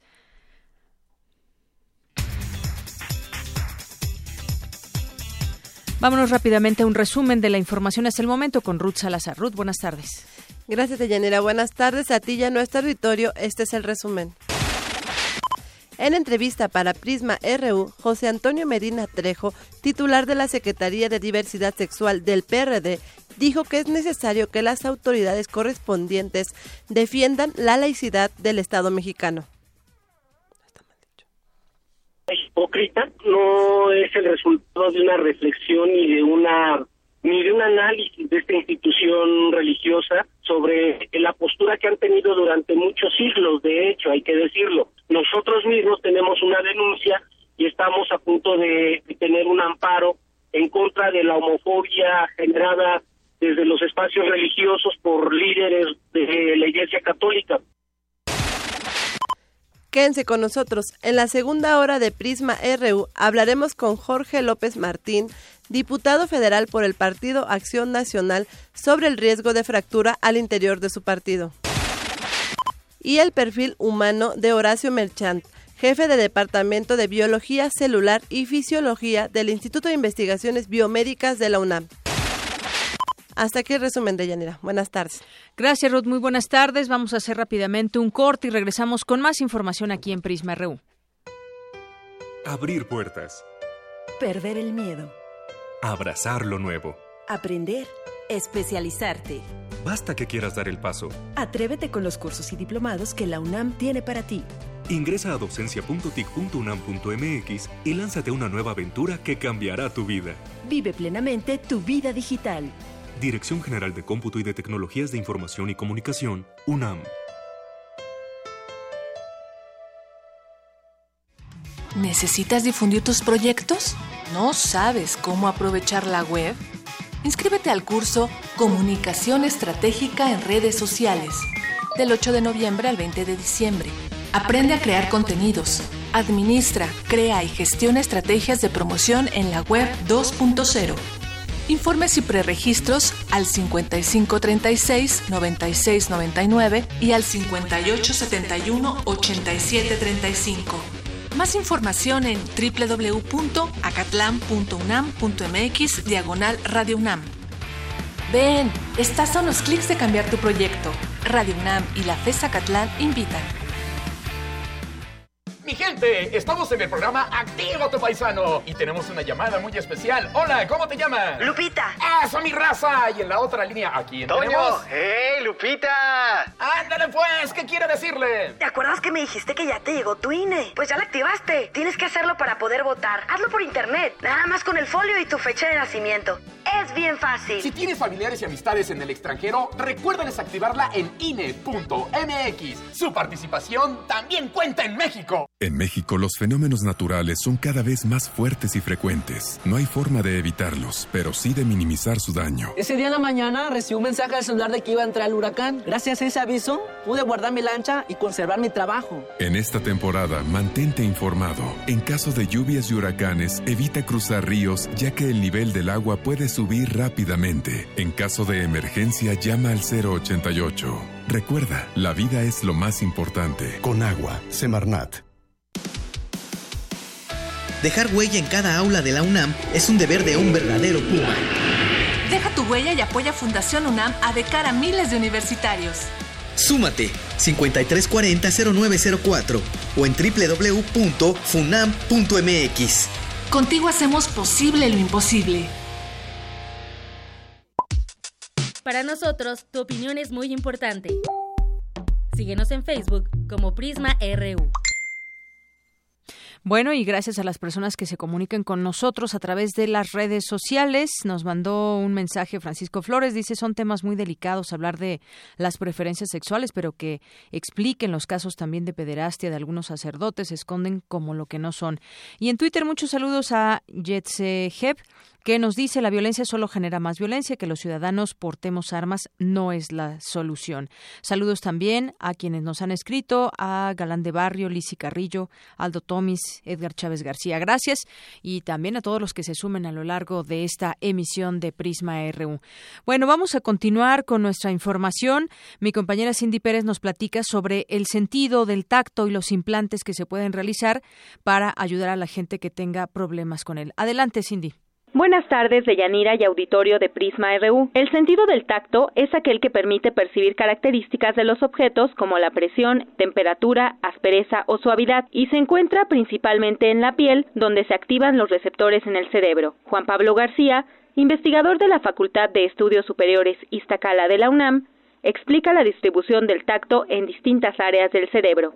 En general, el tejido nervioso, llámese desde los nervios eh, que van por todo el cuerpo, los nervios periféricos y los tejidos del sistema nervioso central, como son la médula espinal y el cerebro mismo, pues su función básica es transmitir impulsos y muchos de esos impulsos son sensaciones, básicamente.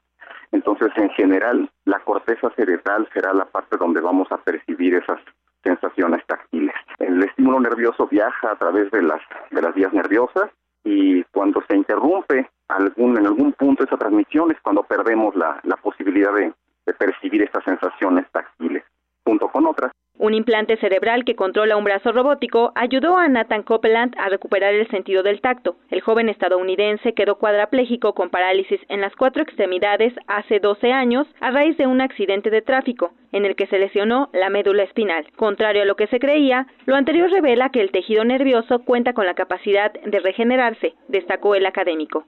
Hasta hace unos cuantos años se consideraba que el tejido nervioso, una vez que se dañaba, no tenía forma de recuperación. Sin embargo, recientemente se han encontrado eh, importantes evidencias que hablan de que el tejido tiene una capacidad eh, de recuperarse a partir del desarrollo de, las propias células del tejido nervioso. es algo muy limitado todavía esta capacidad. La realidad es que no podemos decir que es tan recuperable como otros tejidos.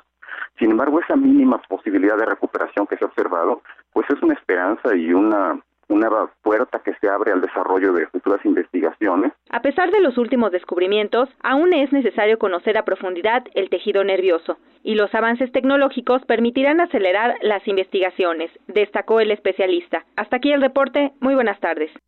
Gracias, Cindy. Nos vamos ahora con Dulce García. Expertos señalan que el Homo sapiens pudo haber hecho más de una migración desde África y no solo una como se piensa. Adelante, Dulce. Muy buenas tardes a ti y al auditorio.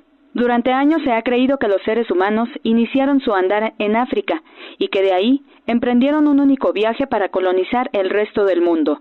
Sin embargo, recientes investigaciones sugieren que tal vez hubo un pequeño grupo que en lugar de dirigirse al Mediterráneo, caminó en torno al sur de la península arábiga para llegar a Indonesia y luego cruzar hacia Australia en una rústica navegación. Los investigadores sugieren que este otro grupo pudo haber salido de África hace unos 75 mil años. Así lo explica Alejandro Terrazas, investigador del Instituto de Investigaciones Antropológicas de la UNAM. Lo interesante de este estudio es que efectivamente no hubo una sola salida del continente africano, sino que hubo varias, por lo menos dos salidas del continente africano para colonizar todo el resto del mundo.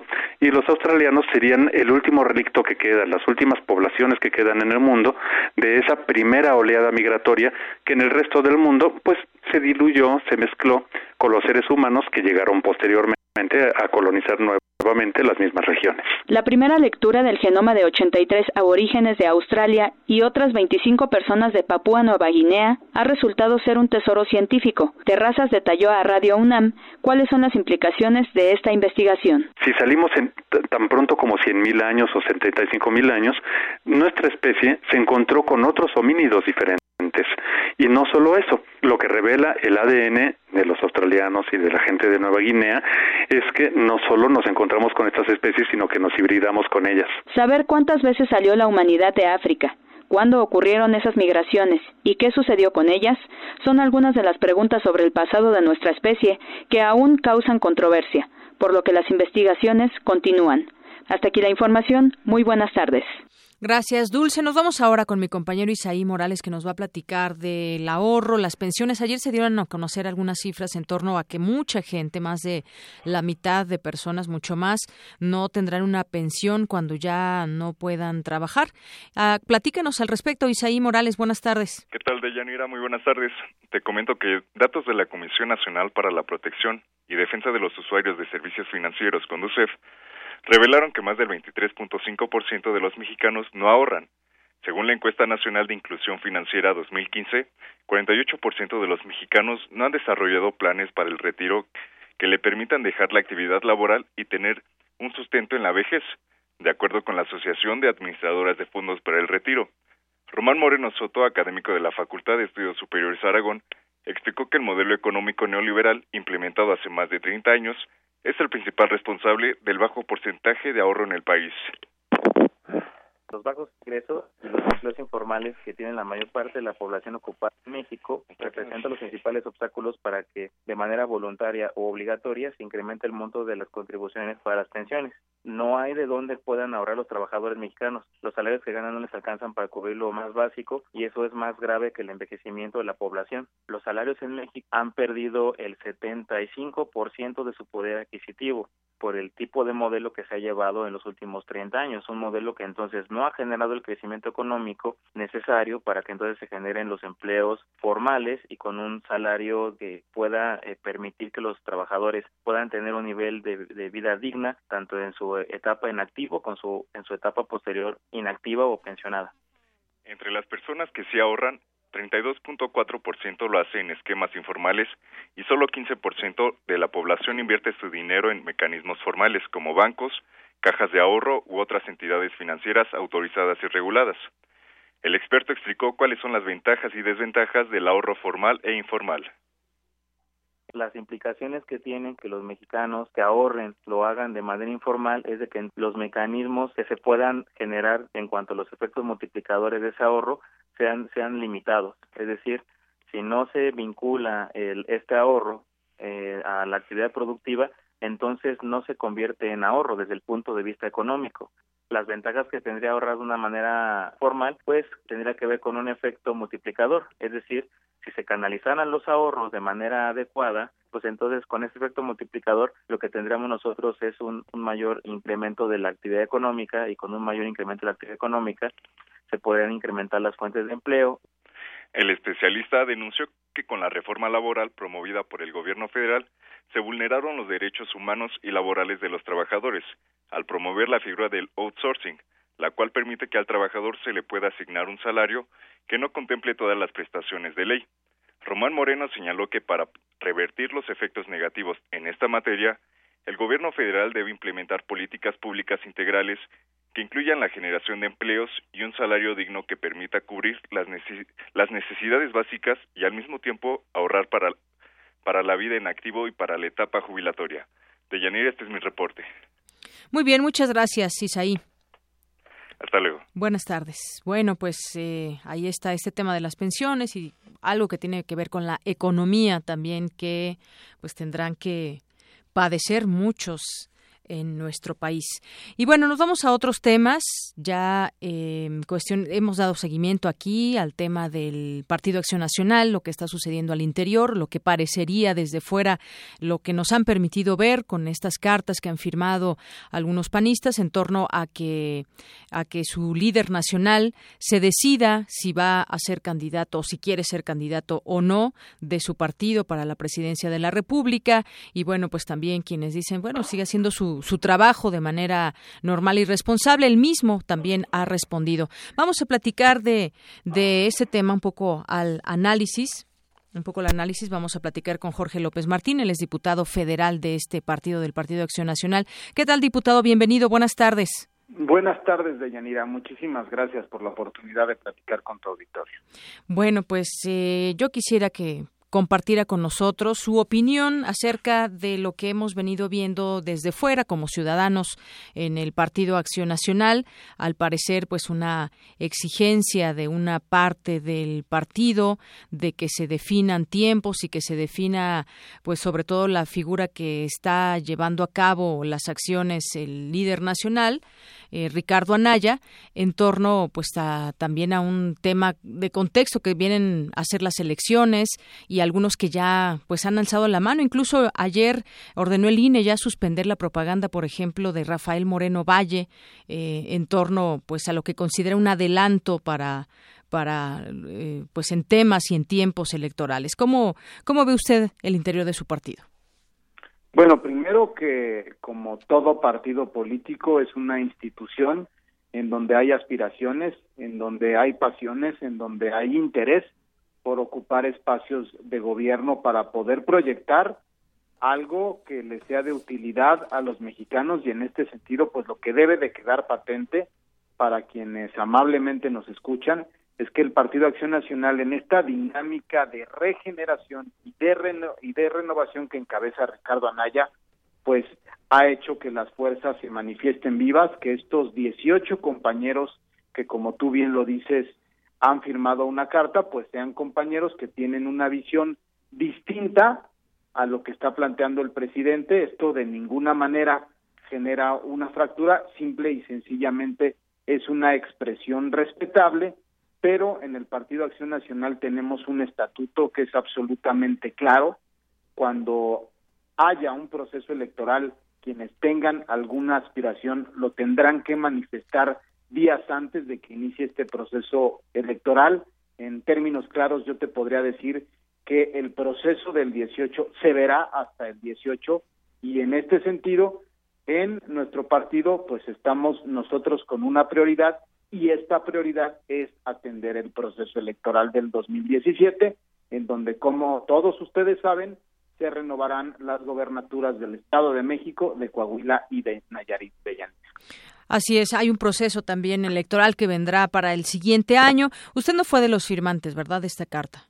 No, por supuesto que no, en mi calidad de diputado federal, de expresidente estatal en Aguascalientes, de consejero nacional, te puedo decir que conozco con toda certeza y puntualidad lo que dice mi estatuto y mi estatuto, lo reitero, establece de manera muy clara que todos los militantes tenemos derecho de aspirar y que esta aspiración deberá de acreditarse y de asentarse ante los órganos competentes internos en el mismo año en donde se lleve a cabo este proceso electoral. Por esto es que yo celebro que haya, eh, pues como lo he dicho, fuerzas vivas, que haya distintas aspiraciones yo celebro también que ahora nuestro presidente Ricardo Anaya sea la punta de lanza de una agenda política, porque esto quiere decir que los resultados que son históricos y que hoy nos tienen al Partido Acción Nacional con 11 gobernadores y con más de 400 alcaldes, pues evidentemente ha puesto los reflectores en su persona,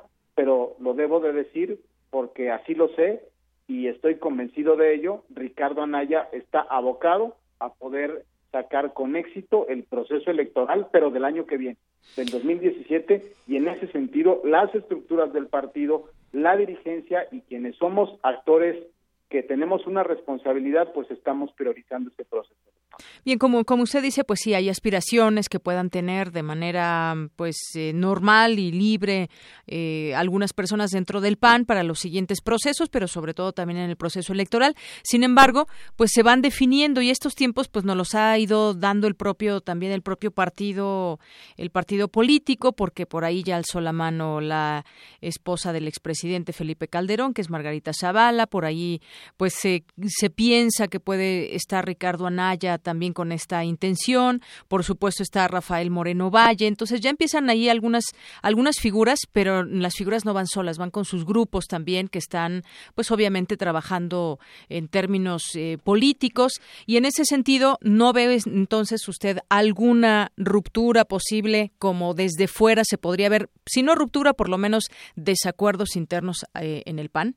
No, por supuesto que no. Un partido político no es ni un convento, ni un cuartel militar, un partido político es donde se vale expresarse, en donde se vale decir lo que se piensa y en mayor medida en un partido tan democrático como lo es precisamente Acción Nacional. Yo te puedo decir que hoy el partido Acción Nacional está más fuerte que nunca, tenemos los mejores resultados históricamente, vamos a gobernar casi a la mitad de la población en nuestro país y en este sentido lo que sí está total y absolutamente acreditado es que la población nos está viendo como una nueva esperanza para recomponer el rumbo de nuestro país que el PRI gobierno tiene literalmente en el despeñadero. Por eso a nosotros nos parece que en la medida en la que se puedan ir fortaleciendo las expresiones internas y en su momento, en el momento en el que el estatuto y la ley lo permitan,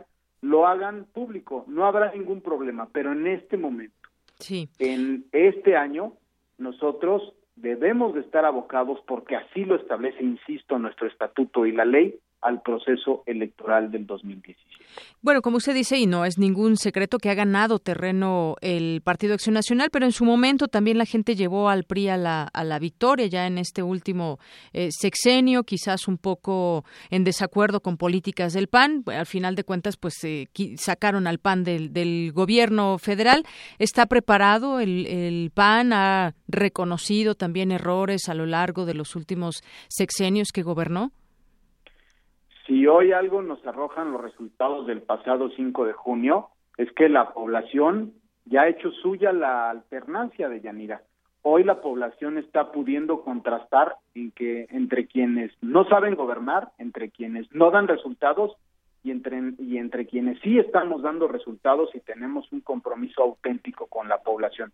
Por eso me parece que el Partido Acción Nacional ha aprendido de las distintas lecciones lo más importante y lo que yo te puedo decir con absoluta convicción es que Ricardo Anaya ha encabezado una dirigencia de nuevas generaciones que queremos hacer una política que sea de auténtica fidelidad para los ciudadanos, cumpliéndoles, llevando a cabo, yo te podría decir como un ejemplo, ejemplo concreto, un sistema nacional anticorrupción que te pone a ti y a quienes nos escuchan un mecanismo para fiscalizar el dinero que pagan a través de sus impuestos con tanto esfuerzo. Por eso yo te diría en resumen que en el PAN hemos entendido perfectamente bien el mensaje de la población que en ese sentido hemos establecido acciones de manera muy concreta para poder enarbolar las demandas de la población y establecer en blanco y negro las soluciones a los problemas de la gente. Muy bien, bueno, pues seguiremos de cerca todo lo que está sucediendo en este caso en el Partido Acción Nacional, que sucede también cosas en todos los partidos y pues mantenernos muy atentos a lo que suceda y sobre todo pues el INE ahí también muy atento con, con lo que está eh, pasando ahí con Rafael Moreno Valle, que pues dicen se adelanta y suspenden su propaganda, pero ya estaremos, como le digo, muy atentos a lo que suceda en los partidos y entre ellos está el Partido Acción Nacional. Muchas gracias, diputado. El agradecido soy yo y me reitero a tus órdenes siempre. Gracias, hasta luego. Hasta pronto. Jorge López San Martín, Martín, perdón, Jorge López Martín, diputado federal por el Partido Acción Nacional, y es que, pues, le comentaba también en todo este contexto de quienes alzan, han alzado la mano con, con la intención de, pues, encabezar eh, una candidatura en vías al 2018, que no solamente, pues, muchos no se esperan a los tiempos y ya van trabajando sus candidaturas desde antes, y bueno, pues el gobernador de Puebla, Rafael Moreno Valle, debe suspender y cancelar la difusión de su propaganda con la leyenda el nuevo presidenciable, que pues ya la vemos colocada en espectaculares, transporte público, en las versiones impresa y digital de, de la revista Líderes Mexicanos, y bueno, pues esto lo determinó ya la Comisión de Quejas y Denuncias del Instituto Nacional Electoral. Así que pues tendrá ahora que retirarlos, poco tiempo y un gasto, me imagino, pues bastante, bastante fuerte. Dos con Thank you.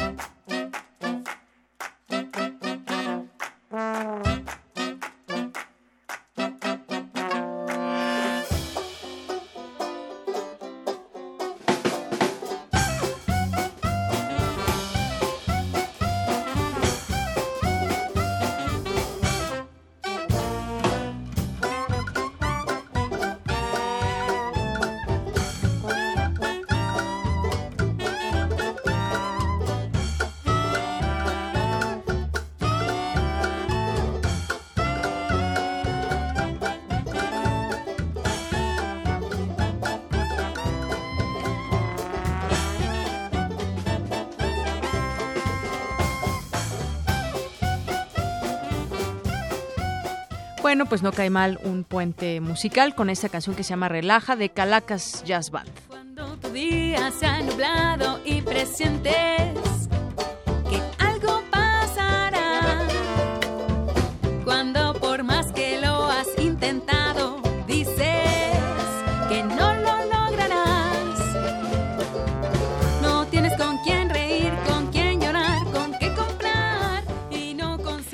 de la tarde con 30 minutos. Bueno, recuerde que a partir de hoy suben, la- suben las tarifas de luz de las tarifas de energía eléctrica para el sector industrial que aumentarán entre 5.6% y 7.2%, para el sector comercial entre 3.3 y 5%.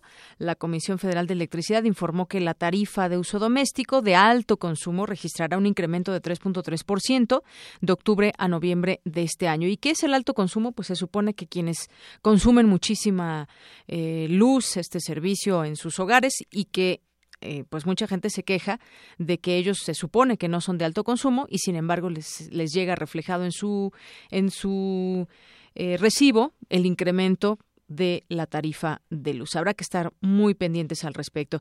Y bueno, otra nota también nacional que quiero compartir con ustedes.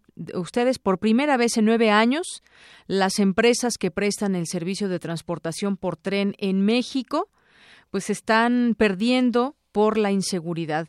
Me refiero a Ferromex y Kansas City Southern, principalmente dejaron de obtener ingresos de 3.200 millones de pesos en 2015 y la expectativa es que al finalizar el presente año el monto crezca a cerca de 4.000 millones debido a que sus clientes bajaron carga de los vagones por la inseguridad.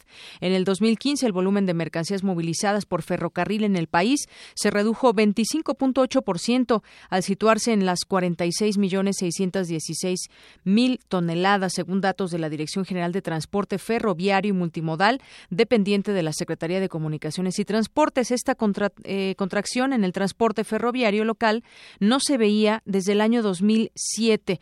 El volumen de carga representó para las ferroviarias el dejar de facturar más de 3.200 millones de pesos eh, el año pasado, de acuerdo con un cálculo del financiero basado en datos de las empresas y la Secretaría de Comunicaciones y Transportes.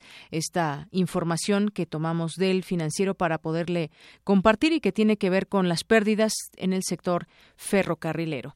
2 con 32 y nos vamos ahora a nuestro perfil humano en esta parte número uno, nuestra primera parte del perfil humano del doctor Horacio Merchant. Vamos a escuchar su semblanza y luego la entrevista que nos concedió. Perfil RU.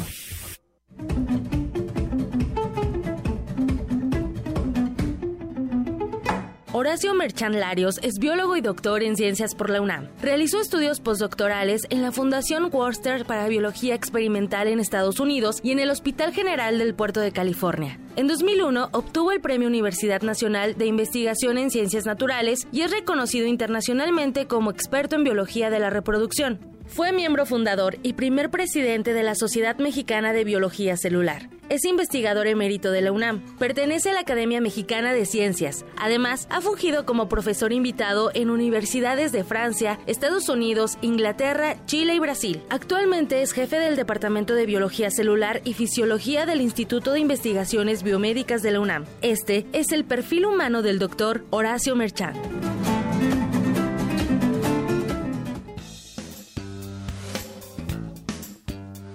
Me da muchísimo gusto recibir hoy en Prisma RU al doctor Horacio Merchant Larios. Él, eh, como ya escuchábamos en su perfil, se inició en la licenciatura en la Facultad de Ciencias de la UNAM y después, bueno, ha tenido una larga trayectoria que hasta hoy continúa y lo trae hoy a que platique con nosotros. Bienvenido, doctor. Muchas gracias. Bueno, yo quisiera comenzar preguntándole cómo es que definió la carrera, cómo es que se fue a estudiar a la Facultad de Ciencias, cuándo lo decidió y además, bueno, antes de que entráramos ahorita al aire, me platicaba que estuvo en la preparatoria número uno ahí en Salín Lefonso y que, pues bueno, le trae gratos recuerdos porque ahora sabemos que la preparatoria uno está en otro lugar, allá en Xochimilco, pero el valor histórico de haber estudiado ahí, cuéntenos un poco, remontémonos a aquellos años, doctor. Bueno, cómo llegué a la preparatoria 1 es una historia muy curiosa porque yo decidí, y me le voy a adelantar tal vez a la entrevista, ser biólogo cuando estaba en segundo año de secundaria. En la secundaria 7 estaba, porque ya, ya no está, en 5 de febrero, en la colonia centro, digamos. Yo vivía en la calle de Regina, entonces me quedaba muy cerca. cerca. caminando. Sí, iba caminando. Y entré a esa secundaria porque yo quería ser militar y era una secundaria de las pocas en ese tiempo que estaban militarizadas. De hecho, teníamos uniforme militar, pero era una secundaria pública. Y lo más interesante, y ahí viene la conexión con mi vocación, es que el director de la secundaria era el doctor Leopoldo Ancona. Fue uno de los primeros biólogos de las primeras generaciones de biología en México y de la Facultad de Ciencias. Entonces, él me dio clase como director era muy estricto, era una secundaria muy disciplinada, obviamente, y sin embargo las clases para la época creo que eran muy buenas, había mucha disciplina y el doctor nos daba la clase de biología. Y la verdad a mí me fascinaba su clase. Entonces, pues creo que los adolescentes en un momento dado buscan un, un ejemplo. Y de ahí vino la idea de ser biólogo. Y dejó atrás la idea de la milicia. Sí, claro. Pues primera porque yo eh, siempre era muy, muy pequeño, era de los más chiquitos, muy chaparrito, delgadito, entonces obviamente para militar no la hacía.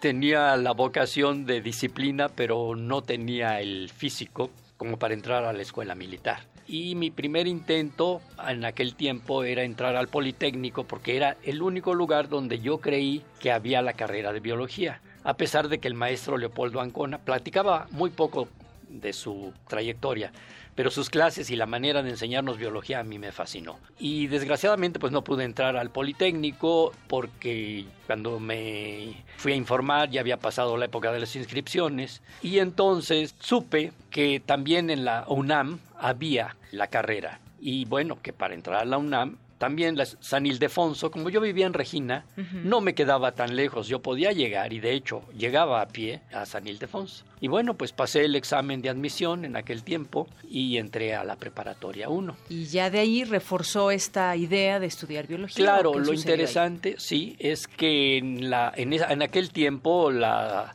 el bachillerato se dividía en ciencias biológicas y ciencias humanas y entonces en el área de biología del bachillerato todos mis compañeros iban para medicina y yo era el único, les parecía extrañísimo que quería ser biólogo y me decían el biógolo, por cierto, porque decían, bueno, ¿y tú qué vas a hacer? Vas a ser profesor de biología. En aquel tiempo no había muchas opciones. Y después ya en la Facultad de Ciencias, ¿en qué año entró? A la Facultad de Ciencias en 59. Y, le tocó una época, cuénteme un poco interesante, porque fue previo al 68, ya en el 68 ah, usted ya había acabado la carrera, pero cuénteme, ¿cómo recuerda esa época importante con respecto al, al estudiantado? Ah, bueno, fue muy interesante, porque obviamente yo terminé la carrera en 62, pero lo interesante es que yo entré al Instituto de Investigaciones Biomédicas en 61. Y en aquel tiempo no había becas, pero yo también, otra de mis vocaciones, era hacer microscopía electrónica, porque también ya en la facultad tuve al maestro Aguilera, que era uno de los primeros investigadores que tuvieron el primer microscopio electrónico que hubo en México. Nada más que él lo tenía en Chapingo y yo conocía el microscopio electrónico porque tenía fotos en, en el libro de biología. Desde entonces yo quería usar el microscopio electrónico porque para mí la biología, la vida, la defino yo ahora como estructura en movimiento. Y para mí era fascinante poder ver la estructura de la célula a nivel de la microscopía electrónica, que hasta la fecha sigue siendo el instrumento que más resolución da para ver la estructura de las células. Entonces, todo está correlacionado porque en el Instituto de Investigaciones Biomédicas, donde yo entré para quedarme, digamos, porque desde hace 52 años sigo en el mismo lugar, porque la maestra de histología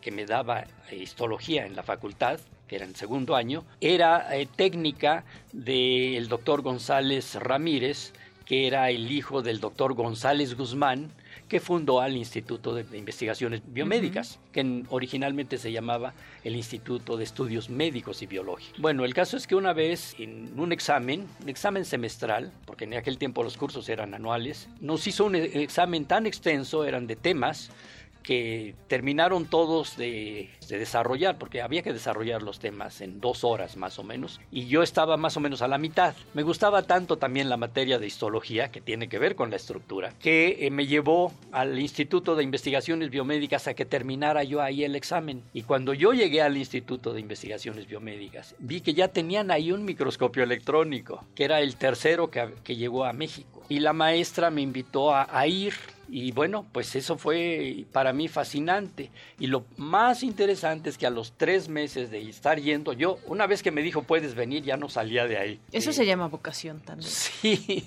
bueno, y suerte, ¿no? Una serie de circunstancias. Sí. Y el doctor González Guzmán, el director de aquella época, venía a buscar a su hijo muy seguido y nunca lo encontraba. Y yo estaba ahí el caso es que platicaba conmigo y le caí muy bien, pues era, pues era muy joven. Y a los dos meses me dio el nombramiento de auxiliar de investigador porque en aquel tiempo no había becas para los estudiantes. La única manera de retener a los estudiantes era dándoles una plaza. Y eran plazas pues muy... Eh, eh, el salario era muy bajo, pero cuando menos ya empezó y, empezaba a hacer sus pininos y ya llevar a, la práctica todo el conocimiento que había aprendido. Ajá, y tener antigüedad en la UNAM. Por eso a mí ahora me dicen, ¿cómo 52 años? ¿Tienes 52 años en la UNAM? Tengo 52 años en la UNAM. Entonces, después de que entré ahí a, biomédicas, terminé la carrera, obviamente hice mi tesis ahí, y después, este, pues tuve la oportunidad, mi, mi idea original era irme a Rusia porque yo en aquel tiempo, como muchos jóvenes, y aquí viene la relación tal vez con el 68, pues yo creía que el único camino Usted era de izquierda. Eh, claro, el único camino de salir adelante en este país era el comunismo. ¿no? ¿Era o es todavía? Bueno, no, no, uno madura, ¿no? Ah, obviamente, la idea de que el futuro irremediable, y así nos lo contaban, y yo lo creía, de que el futuro irremediable del progreso humano era el sistema comunista. Entonces, pues sí, aspirábamos a formar la URLA, me acuerdo, con muchos compañeros, La URLA quiere, quería decir la Unión de Repúblicas Latinoamericanas, para hacer una analogía con la Unión Soviética, la Unión de Repúblicas Socialistas Soviéticas. Y la ya no se fue a Rusia, se fue a Francia, ¿no? Me fui a Francia fue a por Francia. primer ra- primera razón es que Rusia en realidad para aquel tiempo estaba muy muy atrasada en biología. El sistema stalinista fue nefasto para la ciencia, excepto para la parte importante de la física y las matemáticas y la ingeniería que obviamente desarrollaron como una industria de guerra, pero la biología era algo totalmente marginal. De Lysenkov, que era uno de los eh, representantes de la biología soviética, pues que era más político que científico, y la verdad es que lo que pasó en la Unión Soviética nos dio una clara Muestra de que- de que le- el sistema comunista Y que, de que la tampoco- realidad nos rebasa. Para nada. Y luego con Stalin, que resultó algo semejante a Hitler, un tirano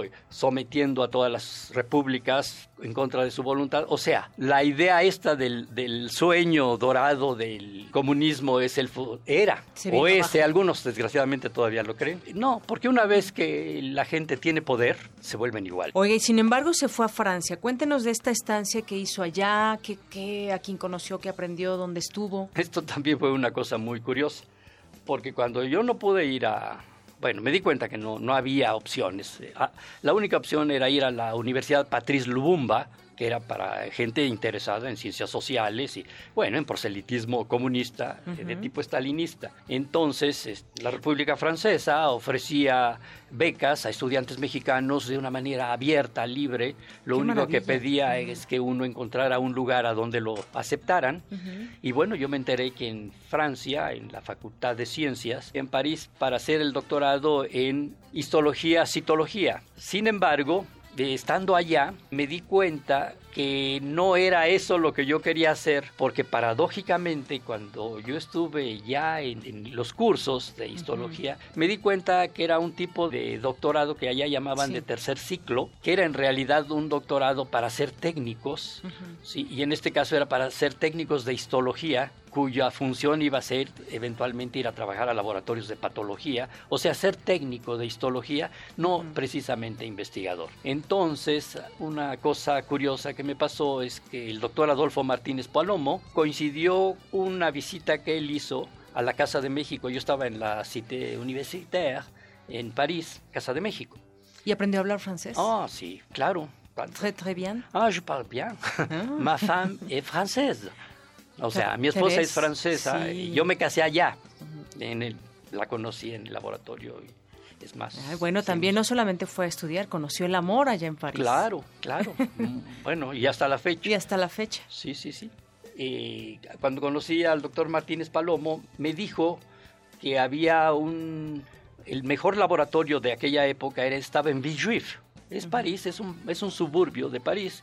Es un hospital, ¿sí? eh, hospital de, para la investigación en cáncer.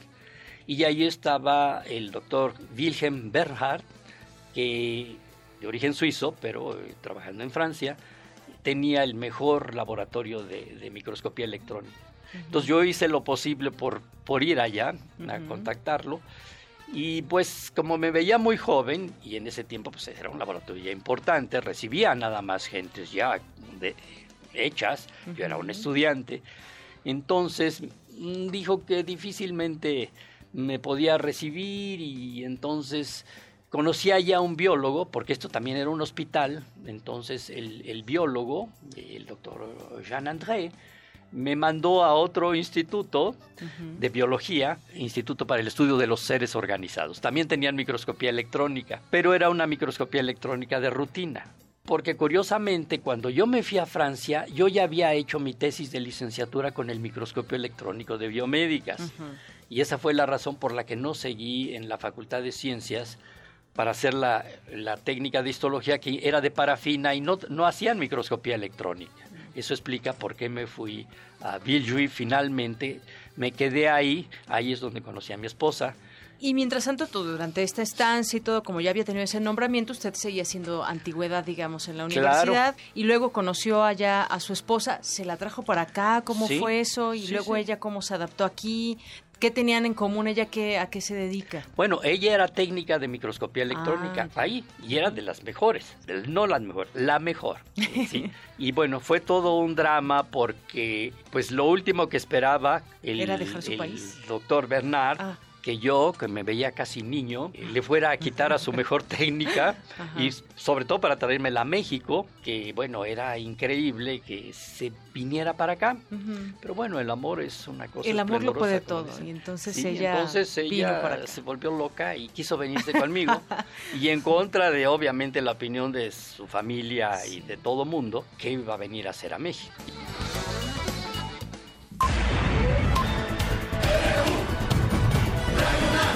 Prisma RU. Con Deyanira Morán. Bien, continuamos y la próxima semana le presentaremos la segunda parte de esta entrevista con el doctor Merchant. Y bueno, por lo pronto yo quiero invitarles a todas las personas que nos estén sintonizando en este momento, ya sea por el 96.1 de FM o a través de Internet. Esta convocatoria les quiero invitar y compartir. Ya está, por cierto, en nuestras redes sociales de Radio UNAM, de Prisma RU y también se publicó el 24 de octubre en la Gaceta. Y es que la Universidad Nacional Autónoma de México, a través de la Secretaría de Atención a la Comunidad Universitaria, Dirección General de Radio UNAM, Dirección General de Atención a la Comunidad, pues le invitan a todos a este certamen universitario de composición, es uno de ensayo, otra y de jingle. Aquí en esta eh, página de internet, en nuestras redes sociales también pueden encontrar los objetivos, las bases, los premios y quienes pueden participar para que pues desde una vez se anoten y vean en qué categoría pueden participar, ya sea en jingle, en, el, en ensayo y composición y eso por los 80 años de Radio UNAM. La fecha límite de recepción de trabajo será el viernes 24 de febrero del próximo año, así que todavía hay tiempo y no duden en consultar todas las bases. Global RU. Y hemos venido dando seguimiento a cómo van estas, eh, pues los días previos a la elección allá en Estados Unidos entre Hillary Clinton y Donald Trump. Bueno, pues hasta el peso ya también tuvo una resentida con esta última encuesta que da a conocer que por un punto estaría en ventaja Donald Trump sobre Hillary Clinton. En esta segunda jornada de la semana, los participantes del mercado cambiario nacional se mostraron a la defensiva ante el avance de Trump en las encuestas y previo al feriado en México, a lo que se sumó la espera por el resultado de política monetaria de la Fed. Así que en ventanilla bancaria, el dólar se vende en 19.45 pesos por arriba de las 19.15 reportadas el día de ayer. Y bueno, pues es que como le digo, hacia el final de la contienda electoral en Estados Unidos, el aspirante republicano Donald Trump dio una sorpresa al colocarse por encima de Hillary Clinton en la preferencia electoral, según una encuesta del canal ABC y el periódico The Washington Post. Según los datos presentados en el sondeo, 46% del electorado piensa apoyar a Donald Trump en las elecciones presidenciales y un 45% votaría por Clinton. La opinión pública considera que la razón del ascenso de Donald Trump es por la reapertura de la investigación del FBI en contra de Hillary Clinton por mal uso de información confidencial a través de su correo electrónico cuando ésta desempeñaba, se desempeñaba como secretaria de Estado. El resultado de la encuesta es uno de los peores tropiezos de la campaña demócrata, ya que la mayoría de las personas auguraban que Hillary Clinton se convertiría sin problemas en la primera mujer que gobernaría Estados Unidos y la mayoría de los expertos pues coronó a la ex primera dama como la ganadora de los tres debates presidenciales. Pues vamos a ver, los números se mueven y como platicábamos ayer con el doctor Manaut, de la UNAM nos dice esto no se acaba hasta que ya veamos los resultados y no pues no dio un pronóstico dijo todo puede suceder y por lo que vemos así será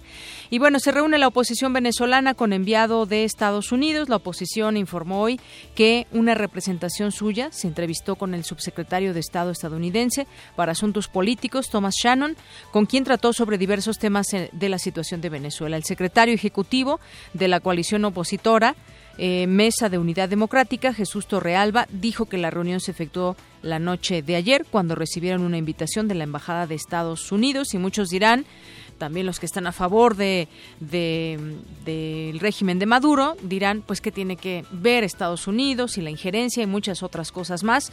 Pero bueno vamos vamos a ver cómo cómo se dan estas eh, pues estas relaciones y estos intentos de solucionar cosas allá en Venezuela. Estados Unidos respalda la opción de diálogo en Venezuela entre el gobierno y la oposición que cuenta con la facilitación del Vaticano. Torrealba dijo que en el encuentro participaron el presidente de la Asamblea Nacional, Henry Ramos, el jefe de la bancada opositoria, opositora, Julio Borges, y un grupo de diputados.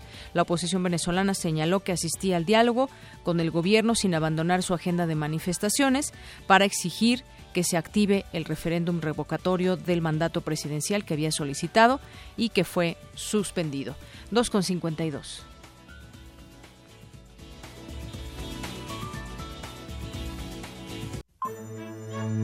Arte y cultura.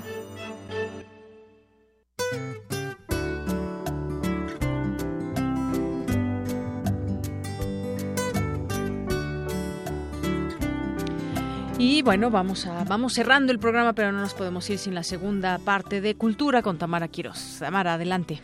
Gracias, Deyanira. Nuestros amigos del Museo Universitario Arte Contemporáneo nos invitan a la conversación video, videoarte o imagen en movimiento. Esto es el jueves 3 de noviembre a las 4.30 de la tarde. El MOAC no abre los martes, bueno, no abre el día de hoy, pero a partir del miércoles 3 de noviembre pueden disfrutar de eh, las exposiciones habituales. También nos invitan a las mesas de diálogo en homenaje al narrador, filósofo y político Herbert George Wells. El horario es de 10 a 6 y bueno, esto empieza, bueno, estas mesas de de análisis empiezan el miércoles 9 de noviembre eh, con el tema eh, Los mundos de Wells, con la participación de Vicente Quirarte, cuando no habíamos llegado a Marte, ese es, el tema. También Sergio de Regules, eh, Wells en la UNAM, y bueno, también va a haber el jueves 10 de noviembre, ahí de vuelta a, a Wells, con Luis Rodríguez, Wells y el viaje en el tiempo, todo en torno en homenaje a este escritor y político. Y bueno, eh, también en otra información, hoy vamos a recordar el natalicio de Pietro de Cardona en un momento.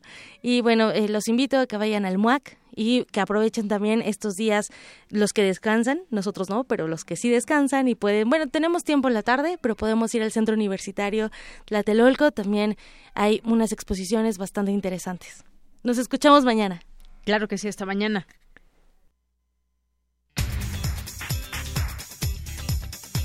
Pietro da Corona, pintor y arquitecto de origen italiano, conocido fundamentalmente por su trabajo en el terreno de los frescos decorativos y la pintura. Nació un día como hoy, pero de 1596.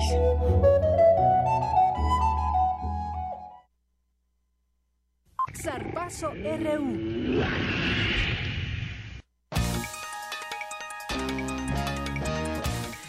¿Ya, Eric? ¿Todo bien? Todo perfecto. Adelante, Eric, con los deportes. Muchas gracias. Pues hace una hora les informamos que el duelo entre los Pumas CEU y las Águilas Blancas del Politécnico se realizará a puerta cerrada este sábado.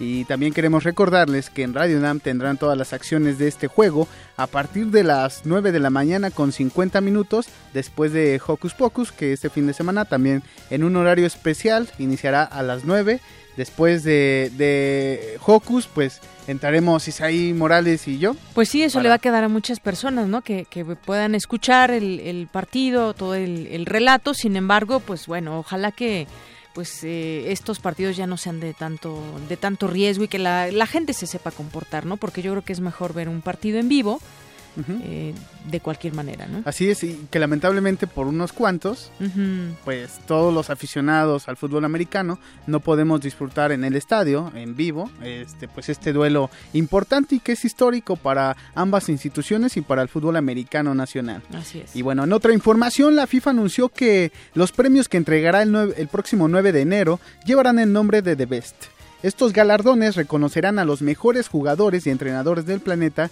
durante el 2016. En las próximas horas se dará a conocer la lista de los 10 finalistas a mejor entrenador de la rama femenil y varonil y el jueves y el viernes el organismo futbolístico revelará la lista de, los las 23 jugadoras y los 23 jugadores que estarán nominados al Balón de Oro. También se entregarán los premios Pushkas, eh, Fair Play, Afición y el once ideal mundial de la FIFA. En información de béisbol, eh, hoy podría haber campeón en la Serie Mundial 2016, algo muy interesante para los amantes de las grandes ligas, porque esto en caso de que los indios de Cleveland ganen el partido de esta noche frente a los cachorros de Chicago. Los indios aventajan la serie tres juegos a dos y están a una victoria de ser los nuevos monarcas del clásico de otoño. Por su parte, los Cubs tratarán de mandar la serie al séptimo juego, pero antes tendrán que derrotar como visitantes a Cleveland. Y bueno, muy interesante porque si los indios ganan el día de hoy, se estarán coronando como campeones de la Serie Mundial, algo que no hacían desde 1948, hace ya, ya mucho tiempo, y los cachorros tienen la oportunidad de mandar eh, la serie al, al séptimo juego, y ellos llevan todavía más tiempo sin ser campeones, desde 1908, ya 108 años. Entonces, pues a ambos equipos tratarán de, de, conquistar este título porque desde hace mucho tienen mucha sequía en su en sus vitrinas. Y muchas ganas de ganar, supongo. Así es. Y bueno, en este día también anunció su retiro del fútbol profesional el alemán Miroslav Klose, quien es el máximo anotador de las Copas del Mundo con 16 tantos. Klose formó parte de clubes como el Hamburgo, Werder Bremen y el Bayern Múnich de su país. Con su selección participó en 137 juegos, en los que anotó 71 goles, 16 de ellos en mundiales. En Corea y Japón 2002 marcó 5 en 5 ocasiones, 5 más en Alemania 2006, 4 en Sudáfrica 2010 y 2 más en Brasil 2014. Pues el máximo goleador de las Copas del Mundo se retira, anunció su retiro el día de hoy. Bueno, en la información deportiva nos escuchamos el día de mañana. Hasta mañana, Eric. Buenas tardes. Bueno, ya está aquí con nosotros Dulce García, que pues con ella nos vamos a despedir, que nos tiene la información de última hora. Adelante, Dulce, buenas tardes. Así es, Deyanira, muy buenas tardes a ti y al auditorio. El precio de las gasolinas podría aumentar hasta 10% en 2017. El incremento presionará la inflación para llevarla a un rango de 3.7 según estimaciones de Citibanamex. La Comisión de Presupuesto de la Cámara de Diputados denunció que el presidente municipal de San Agustín, Etla, Oaxaca, José Luis Ramos Cruz, exigió para sí mismo un monto de 2 millones de pesos al constructor que estaba por iniciar obras de pavimentación, agua potable y drenaje en esa localidad. Ante la difícil situación económica que se prevé para 2017, el gobierno de la Ciudad de México anunció que blindará todos sus programas sociales. Reiteró que no recortará ni un solo peso a este rubro. Y en información internacional, el Parlamento de Venezuela, de mayoría opositoria, suspendió este martes el juicio sobre la responsabilidad del presidente Nicolás Maduro en la crisis del país ante el inicio de un diálogo con el gobierno. Es la información del momento de Yanira. Muy buenas tardes. Gracias, Dulce. Muy buenas tardes. Y con esto llegamos al final de esta emisión de hoy, día 1 de noviembre del año 2016. Nos escuchamos mañana en punto de la una. Soy de Yanira Morán y en nombre de todo este gran equipo le deseo que tenga muy buena tarde y buen provecho.